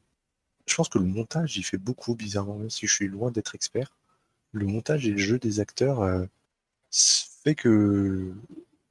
Enfin, normalement, un film en moins de 10 minutes, t'es t'es dedans, quoi. Et t'essaies de- d'un peu de comprendre les intrigues et de t'attacher au personnage. Alors que là, non. Après, une euh, succession de plans où tu le vois au bar, où tu le vois en train de d'essayer de de, de, ré- de, de raisonner un mec qui est bourré. Enfin, mais tu sais pas ce qu'il fait dans la vie, tu sais pas pourquoi il est là. Enfin, je sais pas. euh, je trouve ça pas bon. Mais Après, moi, justement, euh, on en a parlé tout à l'heure. Jean Becker, moi, je le vois un peu comme le, le la française, c'est-à-dire que c'est vraiment le mec qui crée des ambiances euh, avec des personnages. C'est des films qui sont assez lents. Mon ami le jardinier, c'était un- mon ami le jardinier, ça s'appelait, je crois. C'était pareil. hein, Dialogue avec le jardinier. Voilà, mon dialo- dialogue avec mon jardinier, euh, c'était pareil, c'était un film très, très à ambiance, euh, avec des personnages euh, assez sobres, et euh, il se passe quand même assez peu de choses dans ses films à lui, et souvent ça se passe justement dans des jardins en pleine nature. Il aime bien filmer Ouais, de façon mais- assez naturelle, quoi. Des films français Mon comme ami ça, Ben Affleck, un a film très lent. Non, je trouve que des films français comme ça, il y en a, il y en a une flopée qui sont, qui sont très bien. Et euh, là, je trouve que la formule n'a pas, pas, pas fonctionné. D'accord, Pas ok. comme Batman. Bon. Bah, écoute, ça aurait été un flop très court, puisque tu n'as pas été jusqu'au bout du film. Ah non, du coup, non. Mais, euh, Ça il en fallait un en plus. Ouais, oui, ça arrive de temps en temps, mais c'est bien. C'est bien, bah écoute, la tête en friche, bah moi, tu vois, je voulais le voir depuis un moment, ça me donne pas trop envie, mais bon, David m'a dit qu'il l'avait plutôt apprécié. Après, le problème, c'est que je pense que les films de Jean Becker, moi, si je suis pas enfermé dans une salle de cinéma pour regarder le film, je pense que j'arrive pas au bout. Parce que c'est, encore une fois, c'est des films qui, mettent beaucoup de temps à se mettre en place, qui se mettent parfois même pas en place du tout. Et je suis pas très film contemplatif euh, selon, selon les thèmes, donc... euh, Bah oui, puis ça faisait vraiment ambiance. euh, c'est pas théâtre de boulevard, mais euh, où la chronologie est très hachée. Enfin, non, je ne pas, pas accroché. du tout, quoi. Du coup, on a migré sur un Miyazaki. Voilà. Ah bah oui, bah c'est bien aussi. Oui, c'était beaucoup, beaucoup mieux. Et ben, Même si on n'a pas tout compris non plus à celui-là. Mais euh, bon, c'était quoi que t'as regardé du coup? le château ambulant. Ah ouais, Bravo. c'est ouais. Ouais, pas le plus compréhensible de tous. ouais. Très très très bien. C'est pas du tout ce à quoi je m'attendais. euh, parce que je- j'avais lu aucun, aucun synopsis et depuis le temps et je le voyais passer sur Netflix, mais bon. C'est le plus film dense.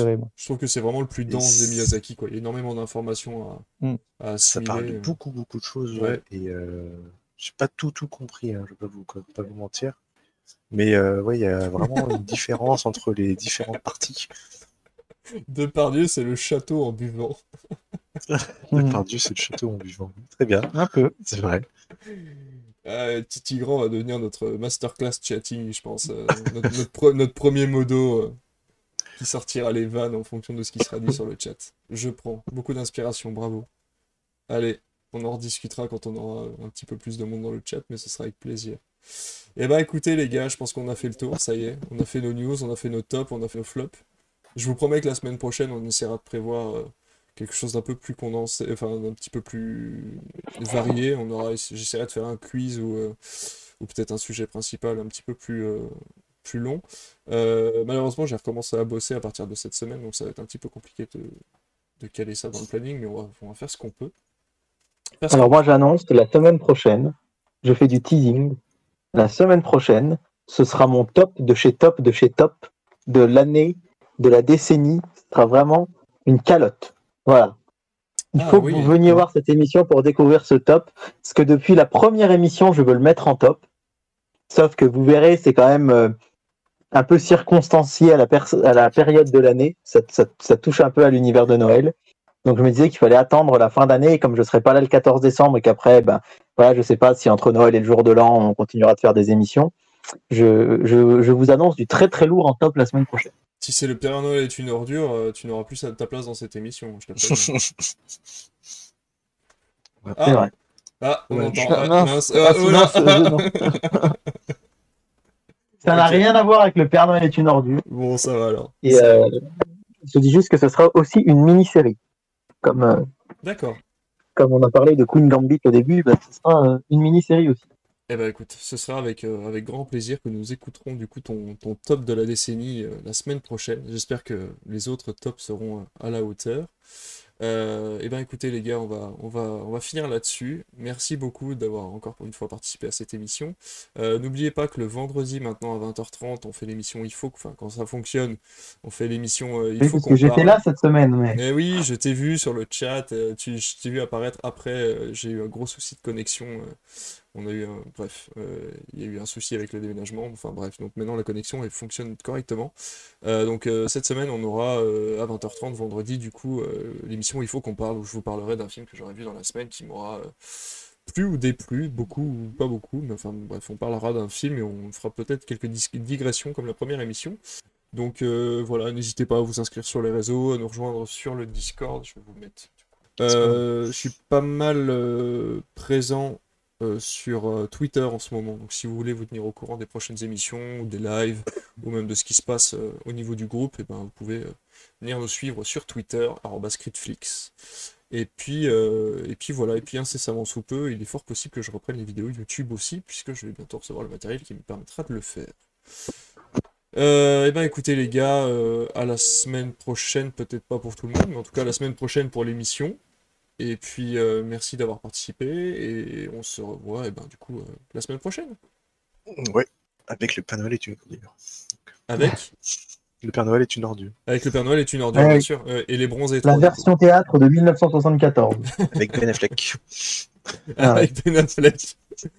Le Père Noël et, Père- Ah et ouais, Ben Affleck. Il serait tellement bien, il serait tellement bien en ZZ. Ben Affleck est une Batman. ordure. Ben Affleck est une ordure. ouais, ça serait pas mal. Bon allez les gars, passez une bonne soirée, à bientôt. Ciao, ciao. Bonne soirée à tous. Bye bye. Bonne nuit.